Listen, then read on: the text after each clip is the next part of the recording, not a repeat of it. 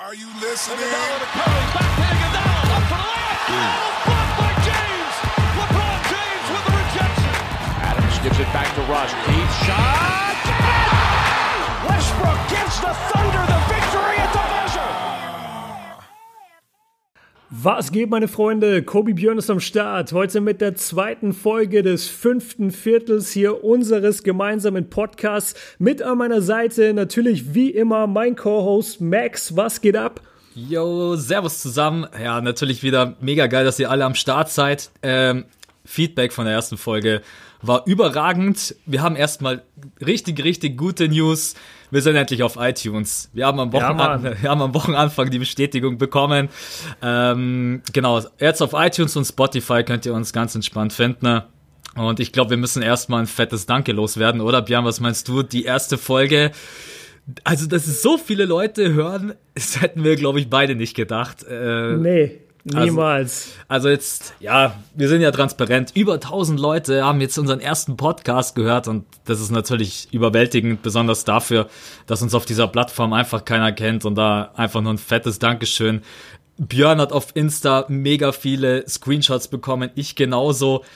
Ist irgendwie ein geiles Gefühl zu sehen, dass ihr da unsere, ja, uns lauscht, während ihr im Training seid oder gerade eben zockt oder, weiß ich, äh, irgendjemand war beim Zahnarzt, da war auch Jemand war beim Friseur, jemand war in der Uni. Also es ist total krass, wirklich so die, die Vielfalt vor allem von den Leuten und auch äh, wie sie sich gefreut haben oder wie ihr euch gefreut habt, so dass wir dann auf iTunes auch endlich freigeschaltet wurden und da dann nochmal das Feedback darauf. Also wir waren wirklich total geplättet und natürlich, wir haben ja jetzt beide unsere Kanäle schon ein bisschen länger und natürlich macht man da hier und da mal ein paar Klicks, die schon wirklich äh, sehr hoch sind und wo wir uns natürlich auch immer extrem freuen. Aber dass wir halt bei einem Podcast wo uns eigentlich niemand kennt in diesem Bereich und wo uns auch auf diesen Plattformen niemand kennt, so einen Zuspruch bekommen haben und so ein positives Feedback, da wollten wir uns, haben wir uns extra ganz oben hingeschrieben heute für die Agenda erstmal ein fettes, fettes Dankeschön sagen, weil das, das ist nicht selbstverständlich und wir, wir freuen uns da wirklich total. Wir wollten ja eigentlich erstmal ein bisschen entspannt machen, aber da war, die, da war ja die. Motivation natürlich gleich so groß und wir haben jetzt beide äh, glücklicherweise heute Zeit und natürlich dann äh, mit äh, Saisonstart und Golden State und Dennis Schröder und ah, haben wir gesagt, komm schon, Mann, die Jungs, die warten doch drauf, da müssen wir jetzt einfach heute gleich nochmal ran an den Speck. Ähm, gewöhnt euch nicht dran. Genau, also wir haben richtig Bock. Der Max hat es gerade schon gesagt. Natürlich wisst ihr das auch. Also die Folge heute ist nochmal so eine kleine Überraschung und so ein kleines Dankeschön dafür, dass wir echt so viel gutes Feedback, positives Feedback von euch bekommen haben. Und ja, ab sofort werden dann die Folgen immer mal randomly kommen. Wir haben noch keinen richtigen Zeitplan. Das ist aber auch gar nicht so wichtig. Heute geht's drum. Heute droppt eine Folge und natürlich sprechen wir nur über den NBA-Saisonstart, denn der ist gestern Nacht passiert, von Dienstag auf Mittwoch. Zuerst haben die Boston Celtics gegen die Philadelphia 76ers gespielt und danach natürlich die Golden State Warriors gegen die Oklahoma City Thunder mit Dennis Schröder und das werden wir heute im Einzelnen analysieren. Wir haben beide, beide Spiele geguckt und bevor wir jetzt überhaupt in die Spiele reingehen, habe ich mir als erste Frage, Max, für dich mal überlegt, wie ging's dir überhaupt beim Gucken der Spiele? Also wir hatten jetzt lange, lange Off-Season. In meinem letzten Video habe ich ein bisschen übertrieben und gesagt 83 Monate. Das war natürlich ein bisschen over the top. Aber so hat sich's angefühlt. Und äh, jetzt bin ich gespannt, wie es dir gestern ging. Vom Aufstehen her, vom Feeling her, hattest du richtig Bock? Wie sah das bei dir aus? Der Klassiker. Die letzten Tage war ich immer schon um 10 Uhr müde und bin um kurz nach 10 schlafen gegangen, weil ich auch einfach nach wie vor nicht so fit bin. Und gestern Abend 11, halb 12, 12. Ich so, okay, jetzt hast du zwei Möglichkeiten. Entweder du schläfst jetzt ein oder du äh, bleibst wach. Aber ich bin dann Gott sei Dank nochmal eingeschlafen, weil sonst bist du halt echt richtig, richtig durch. Äh, So wie der Björn, der hat nämlich durchgemacht. äh, und dann natürlich, und dann klingelt der Wecker um 1.50 Uhr und normalerweise würdest du dir so denken, äh, boah, ey, nervt mich nicht. Wecker klingelt, draufgedrückt, aufgestanden, Kaffeemaschine an, Licht an, Laptop an, alles aufgebaut, alles aufgestellt. Und Gott sei Geil. Dank habe ich mich beeilt, weil die um äh, Punkt 2 Uhr war Tip-Off. Ja. Ähm, was man ja von Golden State nicht behaupten kann mit der Zeremonie und so weiter. Das ist, glaube ich, erst um 4.50 Uhr oder sowas war dann Tip-Off. Mhm. Ja, und dann natürlich erstmal dir geschrieben, ey, jo, bist du wach? äh, und dann bei Insta reingeguckt und dann war es schon ein anderes Feeling als letztes Jahr, weil du hast so viele Insta-Stories bekommen von euch, einfach wie ihr einen Monitor abgescreenshottet habt oder euren Fernseher und ich gucke jetzt auch und es ist einfach geil zu wissen, du bist nicht als einziger wach, du wirst nie dieses krasse Feeling wie in den Staaten haben, dass du dann irgendwie in eine Bar gehst und um 20 Uhr dir ein NBA-Game reinziehst, aber das ist auf jeden Fall ein geiles Gefühl, dass du halt nicht alleine bist. Ja, also überragend und dann auf die Spiele kommen wir ja gleich noch zu sprechen. Wie ging's dir denn? Du wolltest, glaube ich, auch pennen, oder? Hast es aber irgendwie nicht hinbekommen, hast dann durchgemacht. Ja, es war genau die gleiche Situation bei dir. Also es war dann so 12 Uhr. Mein großer Fehler war eigentlich, ich hatte richtig gute Vorsätze. Ich bin auch jemand, der eigentlich relativ früh ins Bett geht. Also ich gehe immer so um 11 äh, ungefähr schlafen, weil ich um gerne nachts. nee, weil ich, weil ich gerne morgens früh aufstehe. Also ich stehe zum Beispiel Mach voll gerne auch, ja. morgens um 5 oder so auf. Und genau, da, da sehe ich auch manchmal, dass du schon online bist. Und dann hatte ich voll die guten Vorsätze natürlich auch für die Saison jetzt, dachte mir so, ja, dann schlafe ich da entspannt drei Stunden oder vier Stunden und dann stehe ich auf.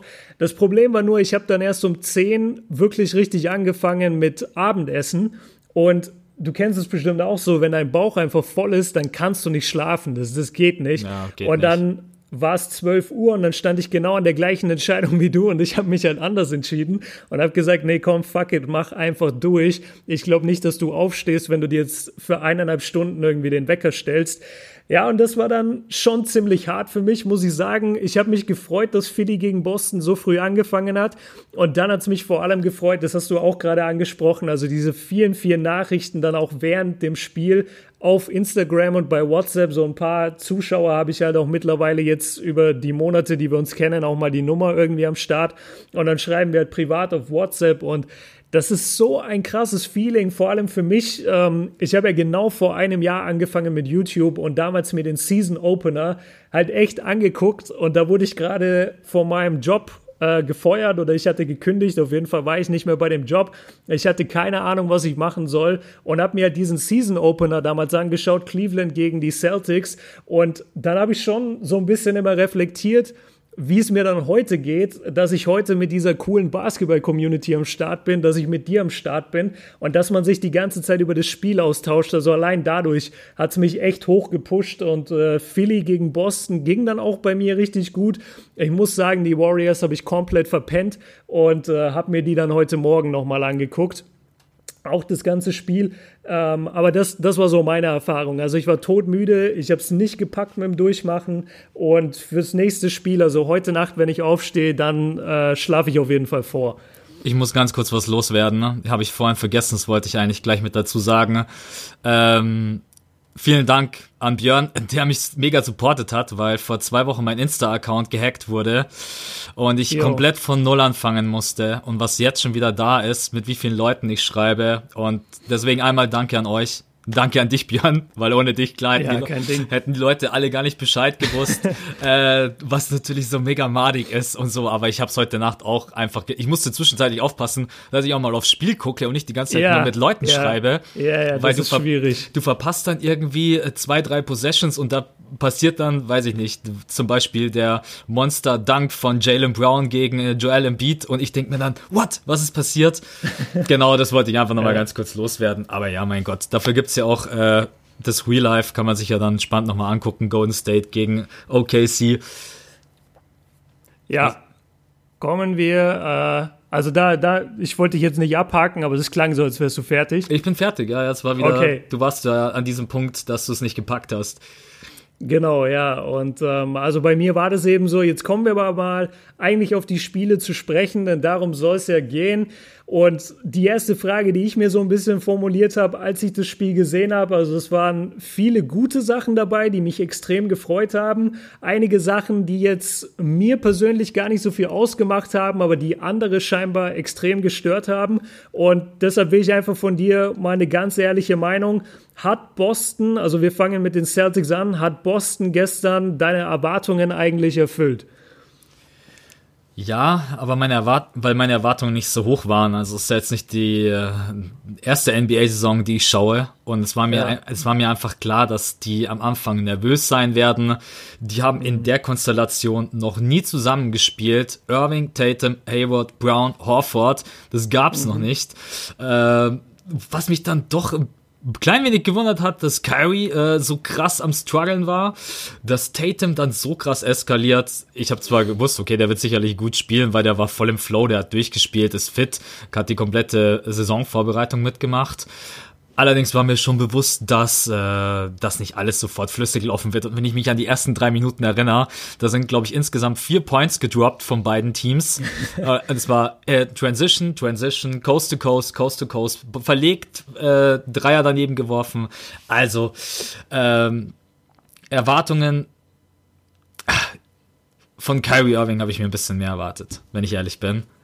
Ja, Aber, aber das heißt ja, dass du dann schon ziemlich nüchtern da unterwegs warst. Also du hast jetzt nicht eine Playoff-Performance erwartet, sondern du wusstest, ey, das ist eine Saisoneröffnung sozusagen und die sind alle noch nicht eingespielt und da erwarte ich jetzt nicht, dass die irgendwie den krassesten Basketball spielen.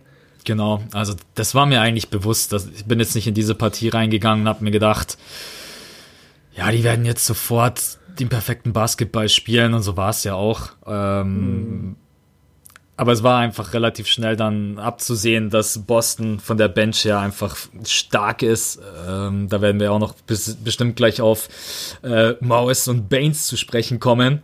Ja. Und bei den 76ers, pff, ja, ich, ich wünschte, ich müsste es nicht sagen, aber altbewährtes Problem, wie in der letzten Saison schon auch. Wurfquote, Zusammenspiel. Ja, deswegen äh, hau ich einfach mal die Frage zurück an dich. Boston, was war dein Gefühl? Hattest du mega die Erwartungen oder bist du da auch eher nüchtern rangegangen?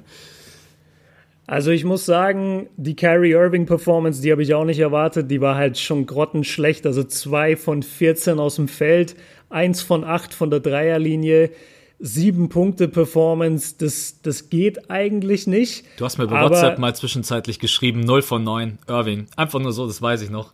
Also, Ja, ja, weiß ich, hart. das, das war, glaube ich, zur Halbzeit 0 von Ja. 9 oder 0 von 8 oder so. Das, das war schon krass. Und ich muss sagen, also der, der Anfang, der, der hat mich fast ein bisschen gefreut. Das, das war für mich einfach typische Saisoneröffnung, wirklich, wie du es auch beschrieben hast. Die rennen hin und her, der eine verlegt einen Layup, der, der, das gegnerische Team dribbelt in Richtung des anderen Korbes, dribbelt sich dabei auf den Fuß, dann wieder Einwurf, keine Ahnung, Boston. Boston wirft einen Dreier, Airball, dann wieder die Sixers machen irgendwas. Also das, das war schon, das war eigentlich in dem Sinne einfach nur unterhaltsam. Ich wollte einfach sehen, okay, wie krass flattern denen den Ner die Nerven. Und das, das hast du gesehen und das war eigentlich ganz lustig anzuschauen. Ich muss sagen, Jason Tatum, auf den kommen wir dann echt gleich nochmal, weil der Junge hat ja also wie der abliefert, wie konsequent der ist, wie stark der ist, auch gegen gute Verteidiger, das, da muss man echt mal ein bisschen mehr ins Detail gehen. Wo ich ein bisschen enttäuscht war, war wirklich Gordon Hayward. Von ihm hatte ich mir schon mehr erwartet. Natürlich hatte er so ein bisschen die, die Minute Restriction, also er durfte gar nicht so lange spielen. Aber selbst als er auf dem Feld war, habe ich ihn nicht wirklich gemerkt. Wie du schon sagst, die haben noch nie so zusammengespielt. Das ist alles neu. Das sind so viele gute, talentierte Spieler, die natürlich auch den Ball brauchen. Also Jason Tatum braucht halt den Ball ein paar Possessions. Kyrie Irving braucht den Ball ein paar Possessions. Ja, und ein Hayward braucht ihn halt auch. Und dann wird es eben ein bisschen schwierig mit einem Rhythmus. Und dann, dann lass uns doch da auch gleich hingehen. Wir müssen das ja nicht so akribisch immer abarbeiten. Aber ich habe mir dann echt irgendwann die Frage gestellt und ich glaube, dass die mir auch ein Zuschauer gestellt hat bei Instagram. Siehst du Jason Tatum als zweite Option bei den Celtics, also noch vor Gordon Hayward? Oder sagst du, nee, Hayward kommt wieder zurück und dann ist Tatum wieder die dritte Option im Angriff? Ah, das ist nach, nach letzter Nacht ja eine mega miese Frage. Ähm, nee, ich glaube schon, dass der wieder zurückkommen wird. Die haben auch am, ganz am Anfang von der Übertragung haben sie gesagt, dass sie aktuell ja auch Warte am mal, warte mal ganz kurz. Weißt du, was immer geil ist? Wenn dein Stuhl so am Quietschen ist. mein Stuhl, ah ja, weil ich mich dann äh, nach Das vorne beug. geil.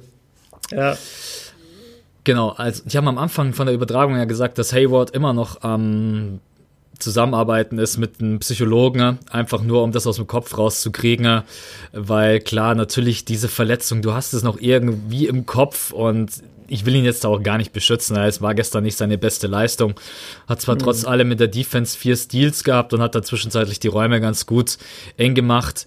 Ähm, aber ich will auch die Leistung von Jason Tatum nicht runterreden. Und das, was Jason Tatum gestern gezeigt hat, ist einfach nur, dass er gegen jeden, wenn er weiter so spielt, scoren kann. Ich, diese Possession gegen Joel Embiid hat mich völlig fertig gemacht, wo er wirklich, mhm. und Joel ist wirklich, obwohl er ein Fünfer ist, ein Center, einer der besten Verteidiger, für mich auch am Perimeter. Und er hat ihn einfach aussehen lassen und dann drückt er ihm noch den Zwinkerer rein. Ich als Joel Embiid Fanboy äh, hat das äh, hat das ein bisschen wehgetan, muss ich sagen.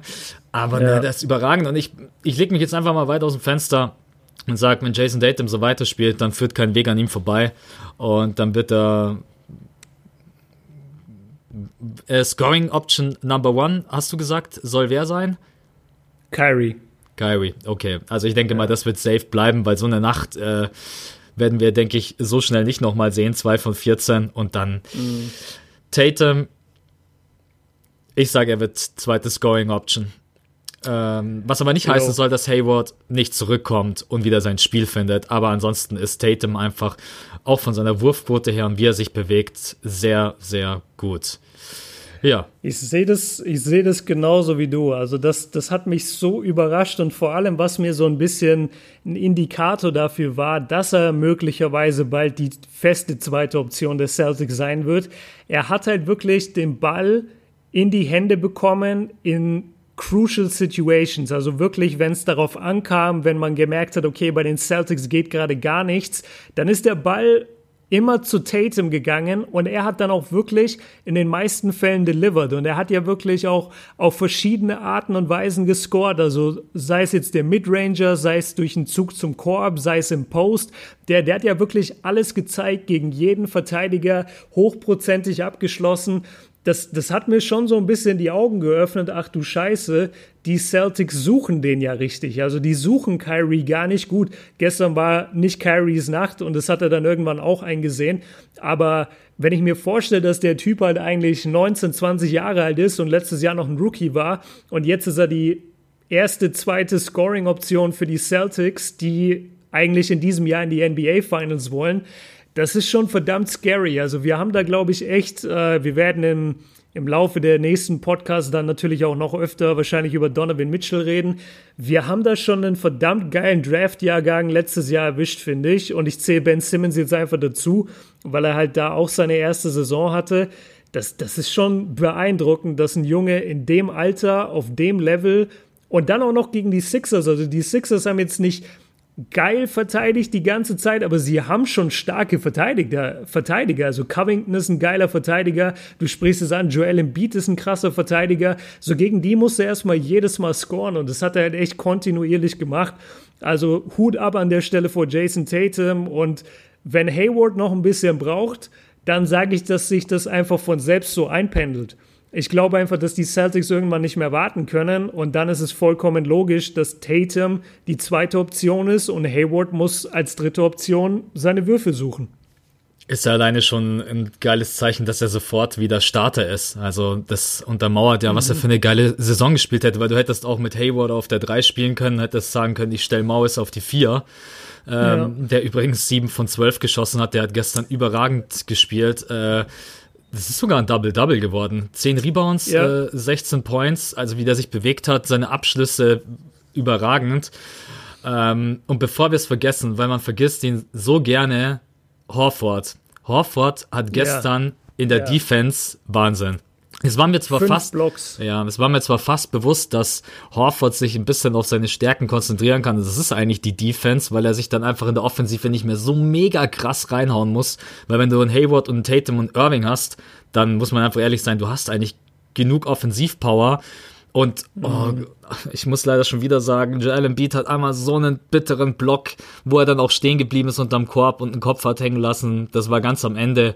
Ähm, da hat mhm. Horford ihm so einen reingedrückt. Also Horford hat gestern extrem gut verteidigt. Das ist auch wirklich was, wo ich immer sage, guckt euch nicht nur die Stats an, diese neun Punkte spiegeln gar nicht wieder, was er in der Defense geleistet hat. Ja. Ähm, gut, bei Kyrie Irving kann man sich jetzt natürlich die Stats schon angucken. Es spiegelt auch wieder, äh, wie er gestern gespielt hat. Er hat ihr er hat ja eigentlich die richtige Mentality und hat einfach weitergeworfen. Das ist ja ein so guter alter Kobe-Spruch, wirf einfach immer weiter. Das hat er ja gemacht, er hat aber leider noch halt ja. nichts getroffen. Ähm, 16 Prozent sind es. Ja, ich weiß. Das ist, ist schon ist, ultra mies, ey. Ähm, wie gefällt dir eigentlich sein, seine neue Frisur? Ich. ja, muss ich jetzt einfach mal die Frage stellen: neuer Bart, neue Frisur mit dem Stirnband und sowas. Findest du das irgendwie, dass das cool aussieht oder hat dir der alte, brevere Kyrie Irving besser gefallen? Ach, ich muss sagen, ich, ich habe es ein bisschen gefeiert. Ich, ich war ja schon zufrieden, dass er diesen Federschmuck nicht getragen hat, den er, den er beim Einlaufen in die Halle anhatte. Und ähm, ich, ich fand es ganz interessant, weil ich finde, ich fand, dass er aussah wie ein Tennisspieler. Also dieses, dieses Nike-Stirnband mit dem fetten Zeichen, äh, das, das sieht für mich einfach aus wie von einem Tennisspieler und das, das fand ich in der Hinsicht einfach interessant. Und ey, zu, zu dem Federding will ich einmal kurz kommen, weil ich habe da eine Theorie und vielleicht kannst du die bestätigen oder du sagst, nee, das ist Quatsch. Glaubst du, dass NBA-Spieler, weil sie wissen einfach, dass sie so krass in den Medien sind und die sind ja auch ein Team und das sind einfach auch immer noch alles junge Männer wie du und ich. Glaubst du, dass die einfach manchmal um irgendeine Scheiße wetten und dann ist so der Wetteinsatz so, ja, Kyrie, wenn du verlierst, dann musst du dir eine Feder ins Ohr tun und dann musst du damit zur Opening Night laufen. Und du musst so tun, als wäre gar nichts. Also der darf dann auch nicht sagen, ich habe eine Wette verloren, sondern er muss es dann auch wirklich knaller durchziehen mit einem, mit einem normalen Gesichtsausdruck und sagen, ja, das, das ist mein Federschmuck heute. Meinst du, das ist so? Oder sitzt der echt daheim und denkt sich, ja, für heute Opening Night, ich tue mir eine Feder in die Haare? Also, oh, bei Westbrook würde ich vielleicht denken, er macht es vielleicht aus äh, Style-Meinung-Gründen. Ja, ja, bei, bei Westbrook Ky schon. Bei Kyrie Irving könnte ich mir echt vorstellen, dass es, äh, dass es eine Wette ist. Du, ich ich glaube ich glaub schon, dass die untereinander wetten und warum eigentlich auch nicht. Also ich habe das früher im Mannschaftssport auch gemacht. Äh, äh, zwar jetzt nicht solche Sachen, dass du dir dann irgendwie, aber so, also früher, als ich noch Haare hatte, so mal eine Glatze rasieren oder sowas, solche Sachen gehört, ja. glaube ich, auch irgendwie ein bisschen dazu. Federschmuck ist, dass er natürlich gar keine Miene verzieht, lässt mich dann doch ein bisschen daran zweifeln, ob das vielleicht nicht doch von ihm selber gewollt war. ähm, aber gehört dazu und sieht man ja auch in anderen Sportarten, dass die äh, untereinander immer mal wieder wetten. Zum Beispiel Mats Hummels äh, wettet ja regelmäßig irgendwas und verliert und hat dann blonde Haare. Ähm, ja. Was weiß ich, also das gibt's im Basketball äh, sicherlich auch. Die kommunizieren das, glaube ich, nur nicht ganz so gerne. Oder im Football gibt's das auch mega krass. Ähm, da gibt's diesen, dieses alte Spiel im Training, ähm, wo du dann äh, per Touchdown in der Eistonne treffen musst. Und dann muss auch der, der nicht trifft, muss im nächsten Spiel, weiß ich nicht, als äh, in Unterhose kommen oder keine Ahnung. Ah, Deswegen, ah, okay. ich glaube, das, ich glaub, das gehört auch dazu. Ähm, bei Kyrie Irving sage ich jetzt einfach mal rotzfrecht, er wollte es tragen. ja, er hat ja, er hat ja die, die flache Erde Situation, die, die hat er ja so ein bisschen jetzt äh, aufgeklärt oder distanziert sich immer weiterhin davon. Ich glaube, in seinem letzten Interview, wo er darauf angesprochen wurde, hat er gesagt, ja, ihr wart alle mal jung und ihr wart alle mal auf Verschwörungsseiten, äh, Verschwörungstheorie-Seiten. Und sein Ding ist halt, genau, also se selbst wenn er das äh, wirklich so meint und wenn er sagt, ey, ich war damals einfach ein bisschen verblendet von irgendwelchen Seiten oder so, wir sind halt nicht rumgelaufen und haben das unseren 5 Millionen Followern auf Instagram erzählt und haben uns in jedes Interview gesetzt und gesagt, die Erde ist flach, als einer der bekanntesten Basketballspieler der Welt. Also die, die Entschuldigung oder diese Distanzierung, die habe ich ihm nicht so ganz abgenommen, weil der war da auch schon 24, 25, da kannst du eigentlich reflektiert genug sein, damit du sowas zumindest nicht in die Öffentlichkeit trägst, wenn du selber keinen Beweis hast. Aber gut, ist ein anderes Thema. Also du hattest mich gefragt, feiere ich seinen neuen Look? Ich sag eigentlich schon. Wie siehst du es? Hast du ein Problem damit? Nee, ich find's mega cool. Also mir gefällt der Look von Irving total geil. Mir gefällt der China Clay mit seinem neuen Bart und auch seiner neuen Frise gefällt mir richtig gut. Sieht ein bisschen aus wie äh, ein Straßenpenner, der es irgendwie bei, bei Golden State geschafft hat. Äh, nee, also es gibt ja mega viele, die sich über die Offseason wieder verändert haben. Gibt aber auch einige, die schauen einfach eins zu eins aus, als wenn die Saison endet und startet. Zum Beispiel Tatum, gleiche Frisur, der guckt eins zu eins aus wie ja. ähm, deswegen. Also da wollte ich jetzt auch gar nicht zu tief äh, ins Thema gehen. Äh, Lass uns nee, vielleicht dann, mal lass uns, dann lass uns doch mal weggehen von den, von den Celtics vielleicht genau. auch. Jetzt haben wir die ja oft genug besprochen. Was, was war deine Einschätzung zu den Sixers, äh, speziell jetzt in Richtung Simmons, Embiid und Markel Fultz? Auf den schauen ja auch gerade viele, spielt jetzt seine erste Saison wieder ähm, angeblich gar nicht mehr verletzt. Der Wurf immer noch ein bisschen komisch oder auch nicht? Sag du es mir. Wie, wie hast du das alles gesehen? Ja, ja, klar, hat natürlich zwei von sieben, fünf Points und die beiden, äh, die er dann direkt dort gemacht hat, die waren auch super gut rausgespielt. Also war jetzt auch nicht so, dass man da sagen kann, Fultz hat sich da jetzt gezeigt als Shot Creator wie Jason Tatum. Mhm. Ich habe mir das Spiel eigentlich angeguckt und war relativ entspannt, weil ich wusste, dass sie das Ding nicht gewinnen, auch wenn einige gemeint haben, boah ja, Philly macht das, aber ich war mir relativ sicher, dass das nicht passieren wird, weil ich das Shooting und es ist, es hat sich leider nichts verändert. Das Shooting war einfach, ich hab dir ja da auch den Screenshot geschickt in der Nacht, war zwischenzeitlich ja. eine Katastrophe. Und auch jetzt, wenn man drauf guckt auf die Statistik, ist es einfach äh, Saric 0 von 4, äh, Covington 2 von 7, Embiid 1 von 4, Simmons hat gar keinen Dreier genommen und Fultz auch nicht. Und allgemein die anderen Wurfquoten sahen halt auch nicht gut aus. Das heißt, im Endeffekt haben die einfach keinen, wo du sagst, den kannst du mal auf den Flügel stellen. Und äh, außer JJ Reddick, der halt trifft, wie er schon seit äh, gefühlt zehn Jahren trifft. Aber ansonsten, du hast Berlinelli auch als Shooter verloren. Ähm, ja. Ilyasova. Ilyasova und ich weiß nicht, ob ihnen das auch irgendwann mal noch wehtut, weil die sind halt berechenbar. Und Joel nimmt natürlich mal den Dreier von draußen, aber ist jetzt auch nicht sein Lieblingsding. Ansonsten Simmons will in die Zone, Joel will in die Zone. Äh, bei Saric weißt du, den sein Dreier ist jetzt auch nicht der mega krasseste. Bei Covington droppt der mal überirdisch, dann mal auch nicht. Ich finde, mhm. dass, ich finde, dass Philly momentan immer noch viel zu leicht zu verteidigen ist. Und um auf deine Frage zurückzukommen, Markel Fultz wird der Faktor sein, können sie ihr Spiel ändern, indem er trifft, also dass er auch von draußen einfach eine Waffe ist, oder merken die Gegner nach 20 Games, hey, Philly kann einfach überhaupt nicht werfen, lass das Perimeter einfach, ja, lass das Perimeter einfach frei, wir stellen uns tiefer rein, du kannst ja ein, zwei Schritte zurückgehen, also es ist einfach alles viel, viel leichter zu verteidigen, und wenn das der NBA und dem Osten bewusst wird, dann werden die 76ers in der kommenden Saison echt Trouble haben. Ja, glaubst du, dass alleine nur Joel Embiid und Ben Simmons das rausreißen könnten, selbst wenn es so ist. Nee, also sie, sie bräuchten schon noch einen guten Shooter. Jetzt, du hast es angesprochen, Reddick. Gestern hat auch nur zwei von acht Dreiern, Saric 0 von 4, äh, Covington 2 von 7. Das sind halt auch für alle von denen auch Scheißquoten. Also die, die hätten natürlich jeder auch irgendwie einen Dreier mehr treffen können, dann wird es schon wieder ganz anders aussehen von den Punkten und von den Quoten. Ich habe das bei den Quoten, um ehrlich zu sein, so ein bisschen auch der, der Celtics Defense zugeschrieben. Ich fand einfach, die, die Celtics sind allgemein für mich so ein bisschen das, die, die Eastern Conference Version von den Rockets.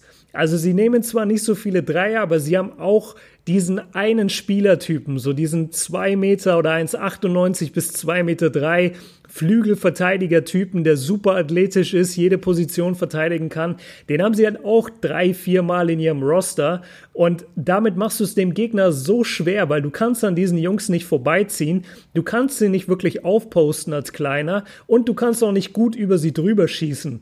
Äh, das ist ja wirklich genau dieses Erfolgsrezept aus der letzten Saison von den Rockets und ich finde, dass die Celtics da ähnlich aufgestellt sind und deswegen hast du es natürlich auch schwer. Aber ich gebe dir dann auch recht, ich finde, die Celtics Defense ist wirklich so ein bisschen das Kryptonit für die 76ers, weil sie einfach Ben Simmons die meiste Zeit über mit Al Horford verteidigen. Und das ist halt so schlecht für ihn, weil Horford weiß, er muss nicht raus an die Dreierlinie. Das heißt, er kann weit absinken. Und in der Zone ist er dann so groß, dass Simmons nicht einfach über ihn abschließen kann. Ich finde, er hat es gestern trotzdem gut gemacht. Er hat sich ganz gute Würfe und Layups eigentlich immer rausgespielt, also Ben Simmons. Aber ich finde, man merkt schon, dass er ja gestresst, gestresst ist von Al Horford und von dieser Celtics Defense. Und äh, das hatte mir auch ein Zuschauer geschickt, der meinte, wenn du Ben Simmons wenn Ben Simmons nicht den Fastbreak laufen kann, sondern er muss wirklich ein normales Spiel aufstellen, eine normale Possession, dann hat er es verdammt schwer. Also im Fastbreak kannst du ihn nicht halten, weil er findet den freien Mann oder er geht einfach Coast to Coast und slammt das Ding. Aber sobald du dem so ein bisschen Grenzen aufzeigst, sobald du ein bisschen eine Struktur in das Spiel bringst und es langsam machst, dann struggelt er wirklich, weil er halt 0,0 Gefahr ist. Ich denke, dass diese dass diese, ähm, was hat er gestern geworfen? So ein paar, das, das sind nicht wirklich Mid-Range-Jumper, aber die, die sind schon ein Stück weiter weg als normale Floater. Ja. Und die, die hat er ein paar Mal genommen und ich fand jedes Mal, ey, der sieht gut aus, der könnte auch reinfallen. Und ich glaube, wenn die fallen, dann, dann ist er schon ein bisschen gefährlicher als jetzt im letzten Jahr. Aber das, das, das Problem bleibt. Was du angesprochen hast, das Shooting bleibt ein Riesenproblem. Und bei Folds haben wir echt ich, ich halte viel von ihm. Also ich halte extrem viel von ihm, einfach weil ich jemand bin, der, wenn ich einen Spieler mir angucke und entscheide oder analysieren will, wie gut ist er, dann achte ich auch sehr einfach auf den seine natürlichen Bewegungen. Wie, wie bewegt er sich? Wie schnell ist der? Was, was sieht er? Also selbst wenn er einen Pass spielt, der vielleicht in, einen Turnover, in einem Turnover endet, dann gucke ich mir trotzdem an, okay, was hat er da gesehen und war das geil oder war das nicht geil? Und ich muss sagen, in diesen ganzen Punkten halte ich extrem viel von ihm. Also ich finde, der ist wenn er gesund ist, einer der schnellsten Guards in der NBA. Der hat eine unglaubliche Athletik. Der kann innerhalb von einer Millisekunde kann der sich umdrehen, den Fastbreak sprinten und da kommt keiner hinterher.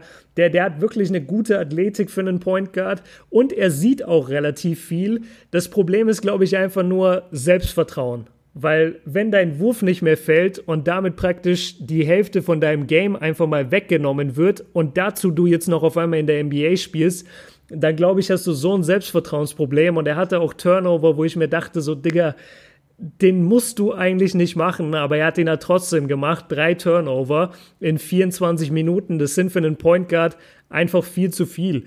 Ähm, bei, bei seinem Wurf jetzt, das, das wollte ich dich nochmal direkt fragen. Findest du, sein Wurf sieht jetzt besser aus oder sieht schon perfekt aus? Oder sagst du, nee, der, der ist immer noch krumm? Äh, nee, sieht auf jeden Fall schon wesentlich besser aus. Man muss ihm jetzt einfach auch Zeit geben. Der muss halt erstmal in den Rhythmus reinkommen. Das ist genauso wie bei Gordon Hayward. Das ist ja völliger Wahnsinn zu erwarten, dass die reinkommen und direkt äh, alles funktioniert und jeder Wurf sitzt. Du musst auch ein bisschen deine Spots finden, ne? äh, dein, von der Fußarbeit her, deinen Rhythmus. Klar ist sein Wurf sicherlich noch nicht perfekt, aber das hat auch was mit Erfahrung zu tun und in welchen Situationen ich zum Abschluss komme. Deswegen, mhm. ich bin auch da voll auf deiner Seite. Ich bin da noch total entspannt äh, und ich werde da auch erst nach den ersten zehn Games werde ich dann mal so ein Fazit ziehen, wie das Ganze bei ihm aussieht. Äh, ist natürlich auch ein bisschen davon abhängig, wie allgemein das Spiel von den 76ers aufgestellt ist, wie er auch dann zum Wurf kommt. Das war gestern sicherlich nicht immer optimal, wie dein ja. Zuschauer das auch richtig gesehen hat. Wenn es langsam war, ging es eigentlich hauptsächlich über Joel Embiid im Post, weil sie einfach ja, wissen, okay, wenn ich ihm den Ball gebe, dann habe ich auf jeden Fall erstmal Sicherheit, dass er den Ball behält, auch wenn er gestern fünf Turnover hatte. Das war meistens durch äh, ganz, ganz wilde Szenarien in der Zone. Mhm. Ähm, ja, also ganz, ganz viele Fragezeichen. Kann Simmons sein Midrange-Jumper? Kann er den öfters anbringen? Kann er den äh, stabilisieren? Markel Fultz, äh, kommt er in seinen Rhythmus rein? Äh, Joel Embiid, pff, ja, wenn ich das jetzt wieder sage, dann bin ich hören. Du bist wieder der Fanboy. Ja, nee, also ich finde, er hat gestern noch am besten gespielt, musste aber auch einiges einstecken. Also da, ja. ist, da ist einmal der Block von äh, Scary Terry. Dann ist, dann, ist, dann ist der Block von Horford relativ am Ende. Dann ist der absolute kranke Dank von Jalen Brown. Der ja, aber warte mal, lass mal über diesen Dank reden. Ich, ich sehe den Fall überhaupt nicht als krass an. Ich habe am Anfang Das war für mich einfach ein, ein Lucky Layup, weil er hat versucht zu stopfen und das hat natürlich nicht geklappt, weil du nicht einfach über Joel stopfst.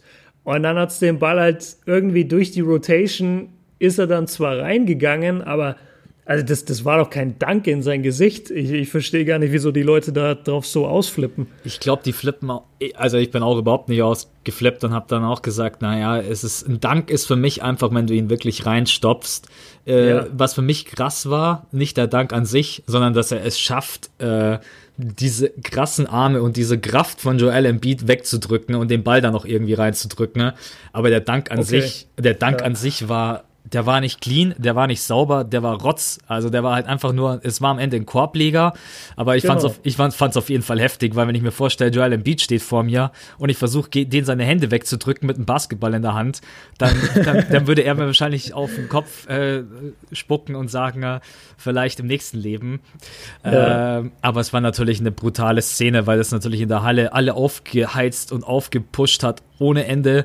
Wahrscheinlich hast du das von den Zuschauerrängen gar nicht so genau gesehen, je nachdem, wo du gesessen ja, hast. Ja, kann sein. Mhm. Und, und Joel Embiid, er hat zwar immer eine große Fresse, aber hat danach äh, in Interviews gesagt, weil er gefragt wurde nach der Rivalität zwischen Boston und Philly, und ich zitiere wortwörtlich, was für eine Rivalität. Jedes Mal, wenn wir gegen Boston spielen, treten sie uns in den Arsch.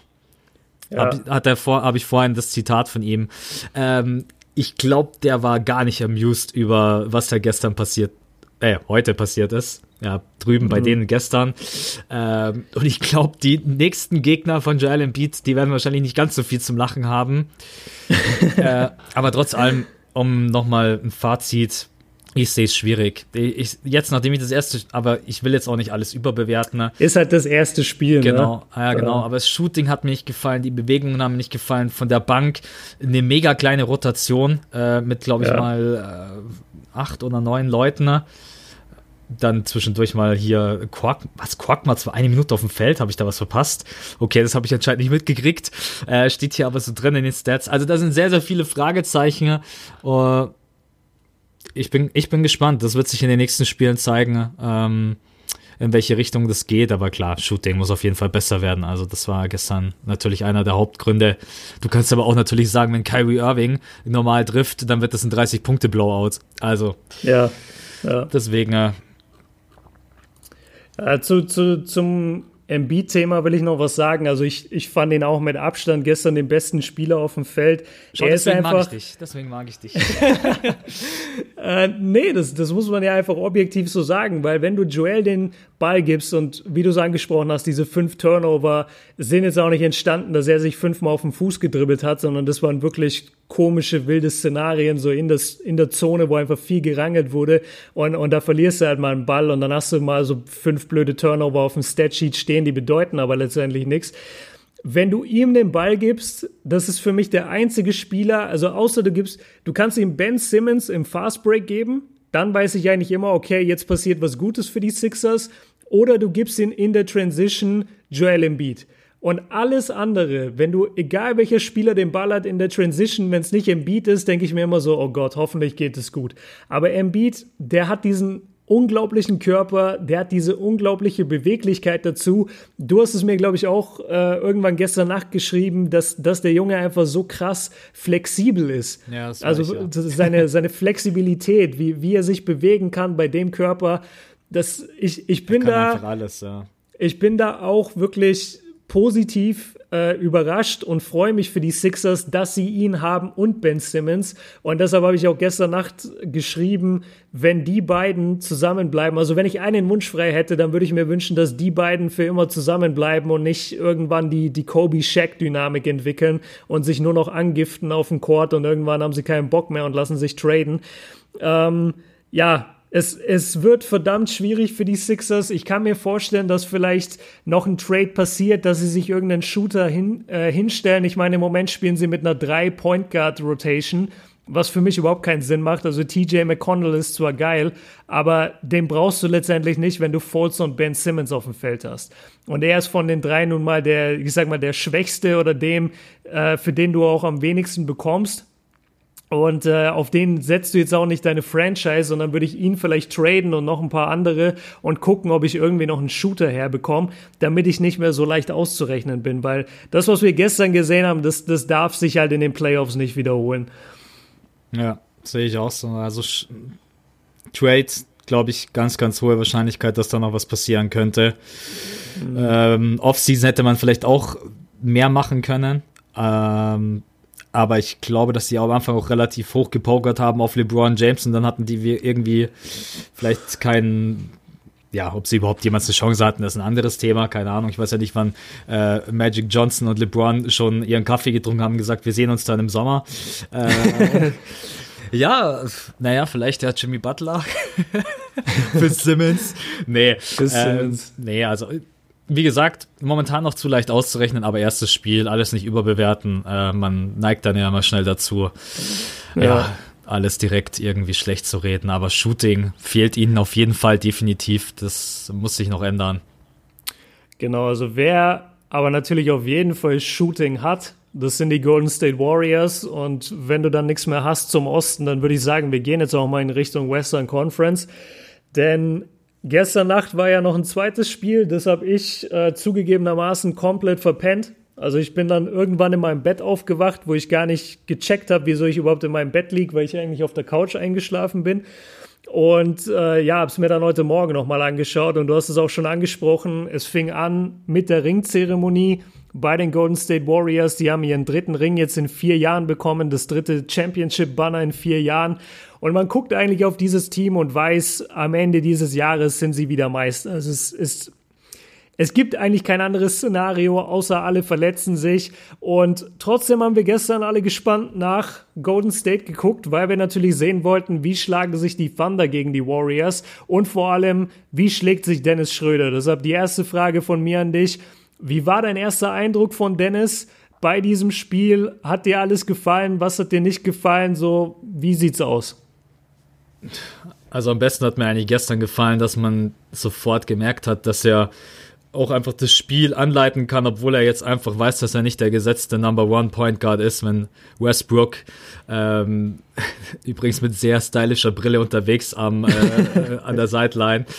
Äh, man am Anfang ein bisschen natürlich Nervosität, erstes Game bei der neuen Franchise, also erstes Regular Season Game. Man hat allgemein übrigens gestern gemerkt, Preseason ist vorbei, jetzt geht's dann mal wirklich um, äh, um die richtigen, äh, um die richtigen Points.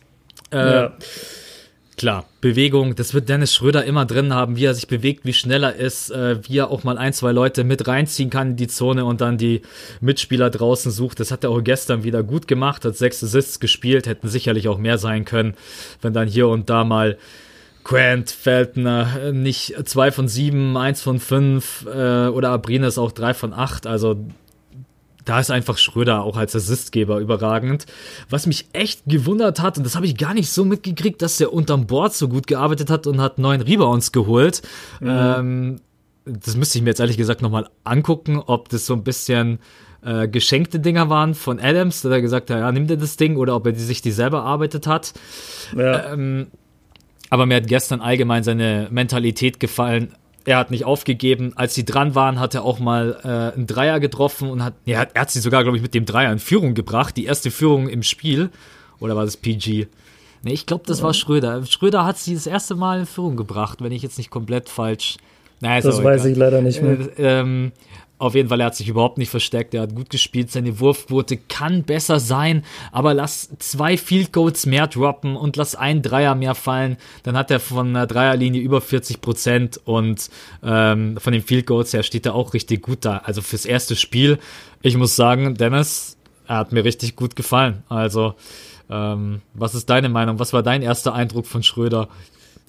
Ja, das Erste, was mir aufgefallen ist auf dem Feld, danach habe ich auch die ganze Zeit gesucht und Anzeichen gesucht, okay, wie ordnet er sich ein in diesem Team? Also wie du es angesprochen hast, übernimmt er jetzt direkt die Führung, so hat er die Zügel wirklich in der Hand oder keine Ahnung, gibt er den Ball oft an Paul George ab oder wie, wie verhält er sich auf dem Court? Und da war ich auch sehr positiv überrascht. Er hat dieses Team von Anfang bis Ende wirklich durch das Spiel geleitet. Das ist auch nicht so leicht. Das darf man einfach nie übersehen und vergessen, wenn du in der Opening Night mit einem fremden Team gegen eins der besten Teams aller Zeiten spielen muss und den amtierenden Meister und einem der besten Point Guards aller Zeiten. Also da hat er wirklich eine Mammutaufgabe bekommen für sein erstes Game. Das war jetzt nicht Opening Night Atlanta gegen die Kings, sondern das war halt einfach mal Oracle Arena in der Ringzeremonie Nacht und da hat er einfach meiner Meinung nach sehr, sehr gut gespielt. Mir hat es total gut gefallen, seine Zusammenspiele mit Steven Adams, seine Zusammenspiele mit Paul George. Er hat sich vor allem wirklich, die beiden waren ja die primären Scorer, Schröder und George, und da haben sie sich wirklich gut ergänzt. Ich hatte nie das Gefühl, boah, jetzt hat Dennis ihm den Wurf weggenommen oder jetzt wäre eine Possession, wo eigentlich äh, PG den Ball wirklich braucht und Dennis passt ihm ihn nicht, sondern das hat meiner Meinung nach vom Rhythmus her wirklich alles sehr, sehr smooth gewirkt, sehr, sehr gut ausgesehen. Zu dem Thema mit den Rebounds, da finde ich, das ist so die, ja, die, die Thunder-Philosophie vielleicht einfach und ich glaube, das hat Steven Adams auch so drin und deswegen, das ist auch einer der Hauptgründe, warum die Schaden äh, von Westbrook. ja, warum die Thunder äh, das Spiel für mich auch verloren haben und zwar, es ist wirklich so, dass Adams halt seinen Mann ausboxt, aber doch selten zum Rebound hochgeht. Also er boxt zwar seinen Mann aus, aber er guckt dann einfach manchmal zum Ball hin und wartet halt praktisch darauf, dass ein Westbrook den, den äh, holt dann. Oder jetzt in dem Fall Dennis Schröder und deswegen waren da auch einfach diese neun Boards übrig. Und es gab einige Putback-Dunks dadurch. Äh, Jones hat einen reingebrettert, äh, Diallo hat, glaube ich, auch einen rein also das, weil du, was du gerade eben angesprochen hast, dadurch, dass er dann zwar yeah. outboxt, aber der Ball springt straight gerade nach vorne weg und Golden State hat es gut gemacht, ist hinterher. Aber mach weiter, ja, ich bin, äh, ich bin deiner Meinung bis jetzt. Okay, also äh, wo, wo ich ihm wirklich Props gebe, das sind die zwei Offensive Rebounds. Das musst du erstmal machen gegen die Warriors in der Zone, vor allem weil die gestern relativ groß gespielt haben, auch mit ihren zwei Centern gegen Ende sogar hin. Also da gebe ich ihm auf jeden Fall Props dafür. Und ich weiß, dass viele Leute, und ich habe den auch oft geschickt bekommen, dann auf Instagram, und was hältst du davon? Dieser Airball von ihm am Ende wo du einfach wusstest, okay, ja, wenn sie die Possession, wenn sie die Possession jetzt scoren, dann sind sie wieder dran und wenn sie den verwerfen oder die Possession verlieren, dann, dann sind sie halt raus so ungefähr. Und er nimmt halt den Ball und ja, wirft einen Airball. Ähm, ist mir total ja, egal gewesen. Blöd, blöd gelaufen, genau. War bei mir letztendlich auch so. Also das war einfach ein Wurf. Wenn du die zweite Scoring-Option im Game bist und du bist frei, dann nimmst du den er ist ihm vielleicht ausgerutscht, er hat vielleicht kurz gezittert, keine Ahnung, ist auch total egal. Er hat ein gutes Spiel gemacht und ob er jetzt diesen Wurf da trifft oder nicht, das gewinnt für mich auch noch lange nicht das Spiel. Und deswegen mein Statement erstmal super Game von Dennis und äh, hat, hat Westbrook wirklich würdig vertreten. Auf jeden Fall, also ich fand es ja ganz cool, dass er auch mit in der Halle war, weil du da natürlich auch von Westbrook die ganze Reaktion zu den Possessions mitbekommen hast. Ja, zwischenzeitlich hat äh, Westbrook sogar gecoacht, hat das äh, Coaching Board in der Hand gehabt. Da war, ja. glaube ich, äh, Oh Gott, wie heißt der Coach jetzt gerade nochmal? Billy Donovan, oder? Billy Donovan, ja. ja. Jetzt geht's los. Billy Donovan war gerade beim Interview und dann siehst du Westbrook mit dem Coaching-Ding da. Aber klar, natürlich äh, kennt er die Plays auch in- und auswendig. Ich fand es ganz cool, auch die Reaktion zu sehen und nochmal, was man wirklich unterstreichen muss, egal ob Paul George, Adams, Patterson, man hatte das Gefühl, jeder akzeptiert Dennis Schröder und denkt sich ja. jetzt nicht, boah, kacke, jetzt hat der den Ball in der Hand. Ich hatte ja. auch, ich habe auch ehrlich gesagt bei Schröder immer ein gutes Gefühl, wenn er den Ball in der Hand hat. Also ganz, ganz Yo. selten, dass der irgendwie ähm, dumme Sachen anstellt. Und wenn es ein Turnover ist, dann ist es meistens so, wie du vorhin auch gesagt hast, man muss sich angucken, warum und es sind meistens einfach Passwege, die dann gut zugestellt wurden. Wenn der Pass durchkommt, wären es Easy Points gewesen. Ähm, also das war schon, das war schon echt gut. Und die Kombination mit Paul George, auch wenn man sagen muss, der ist erst im dritten Viertel aufgewacht, äh, hat dann plötzlich, glaube ich, sechs Buckets hintereinander gescored. Deswegen ist OKC dann auch so krass rangekommen. Hat mir, also hat mir echt gut gefallen. Boah, wenn, Russell noch dabei gewesen wäre. Ich, ich würde so gern wissen, wie es dann ausgegangen wäre. Aber ist jetzt einfach nicht, ist jetzt einfach nicht gewesen. Ähm, Adams ist eh allgemein ein, äh, ein geiler Typ. Hat es gestern super gemacht. Also musste, wie gesagt, ja erstmal dagegenhalten gegen diese ganzen Brocken. Und selbst wenn das äh, nicht die Big Men sind, sondern ein Draymond, der hat ja auch einen Körper, da muss er erstmal dagegenhalten. Ne? Mhm. Ja, ansonsten äh, was könnte, was glaubst du, was hat noch dazu geführt, dass sie das Ding nicht gewonnen haben? Bench vielleicht, weil einfach da zu wenig kam? Oder sagst du, das ist okay für, für Bankspielern, so was wir hier an Points sehen? Ja, also dass, dass die Bank nicht so tief ist, äh, Nee, Quatsch, wir sind ja bei den Thunder. Nee, die, die Bank, mit der hatte ich jetzt eigentlich gar kein Problem. Was, was für mich wirklich das, das große Problem war, war diese Rebound-Kommunikation, weil ich habe das gerade bei Dennis angesprochen, so es, es fielen dann einfach viele Bälle auch einfach mal runter, wo du denkst so, hä, warum, warum holt den ein Steven Adams nicht oder ein Center eben äh, oder ein Big Man von den Thunder, aber das ist halt, weil das System darauf ausgelegt ist, die Big Man boxen aus, Westbrook oder Paul George von mir aus holt sich den Ball und pusht den nach vorne und überrennt halt die Gegner und ich finde, das hast du gestern echt gesehen, wie viele Rebounds dadurch an Golden State gegangen sind. Und ich habe die Statistik auch da. Also es sind 46 insgesamt bei den Thunder und 57 bei den, bei den Warriors. Und das darf dir halt eigentlich nicht passieren. Vor allem, weil da so viele, wie du es vorhin auch angesprochen hast, Putbacks auch dabei waren von den Warriors-Spielern, aber eben, also vor allem muss man da mal die auch weniger bekannten Spieler für den, für den normalen Fan jetzt nicht so, die der nicht so auf dem Schirm hat. Also Kevon Looney und Damian Jones haben ja absolut abgerissen. Also Damian Jones hatte gestern, glaube ich, seinen allerersten Einsatz. Äh, Nee, nicht Einsatz, sondern äh, Star, also der war das erste Mal in der Starting Five. Ja, das meine ich ja. Ja, haben genau. wir gleich gemeint, ja. Genau, der, der hat das erste Mal gestartet, dann macht er einfach zwölf Punkte, schießt sechs von sieben aus dem Feld und ähm, hat allgemein drei Blocks dann noch, zwei Assists. Also der Typ hat einfach geil gespielt. Und ich finde wirklich, dass er und Looney am Ende das Ding für die Warriors gewonnen haben. Denn die Warriors hatten auch nicht den besten Tag. Clay Thompson hatte fast eine Kyrie Irving-Nacht. Also 5 von 20 aus dem Feld, 1 von 8 von der Dreierlinie.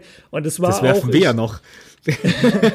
ich habe hab mir das angeschaut, dann vor allem in der zweiten Hälfte. Also, das war nicht so, dass der jedes Mal zu war. Der war nicht krass verteidigt. Der stand wirklich, ich glaube, drei, vier Mal an der Dreierlinie, vollkommen frei. Ja, ich meine Clay. Ja, ja, ist echt so. Clay stand oft steht frei. da frei und ballert dieses Ding einfach daneben. Und ich glaube, er konnte das auch selber nicht glauben.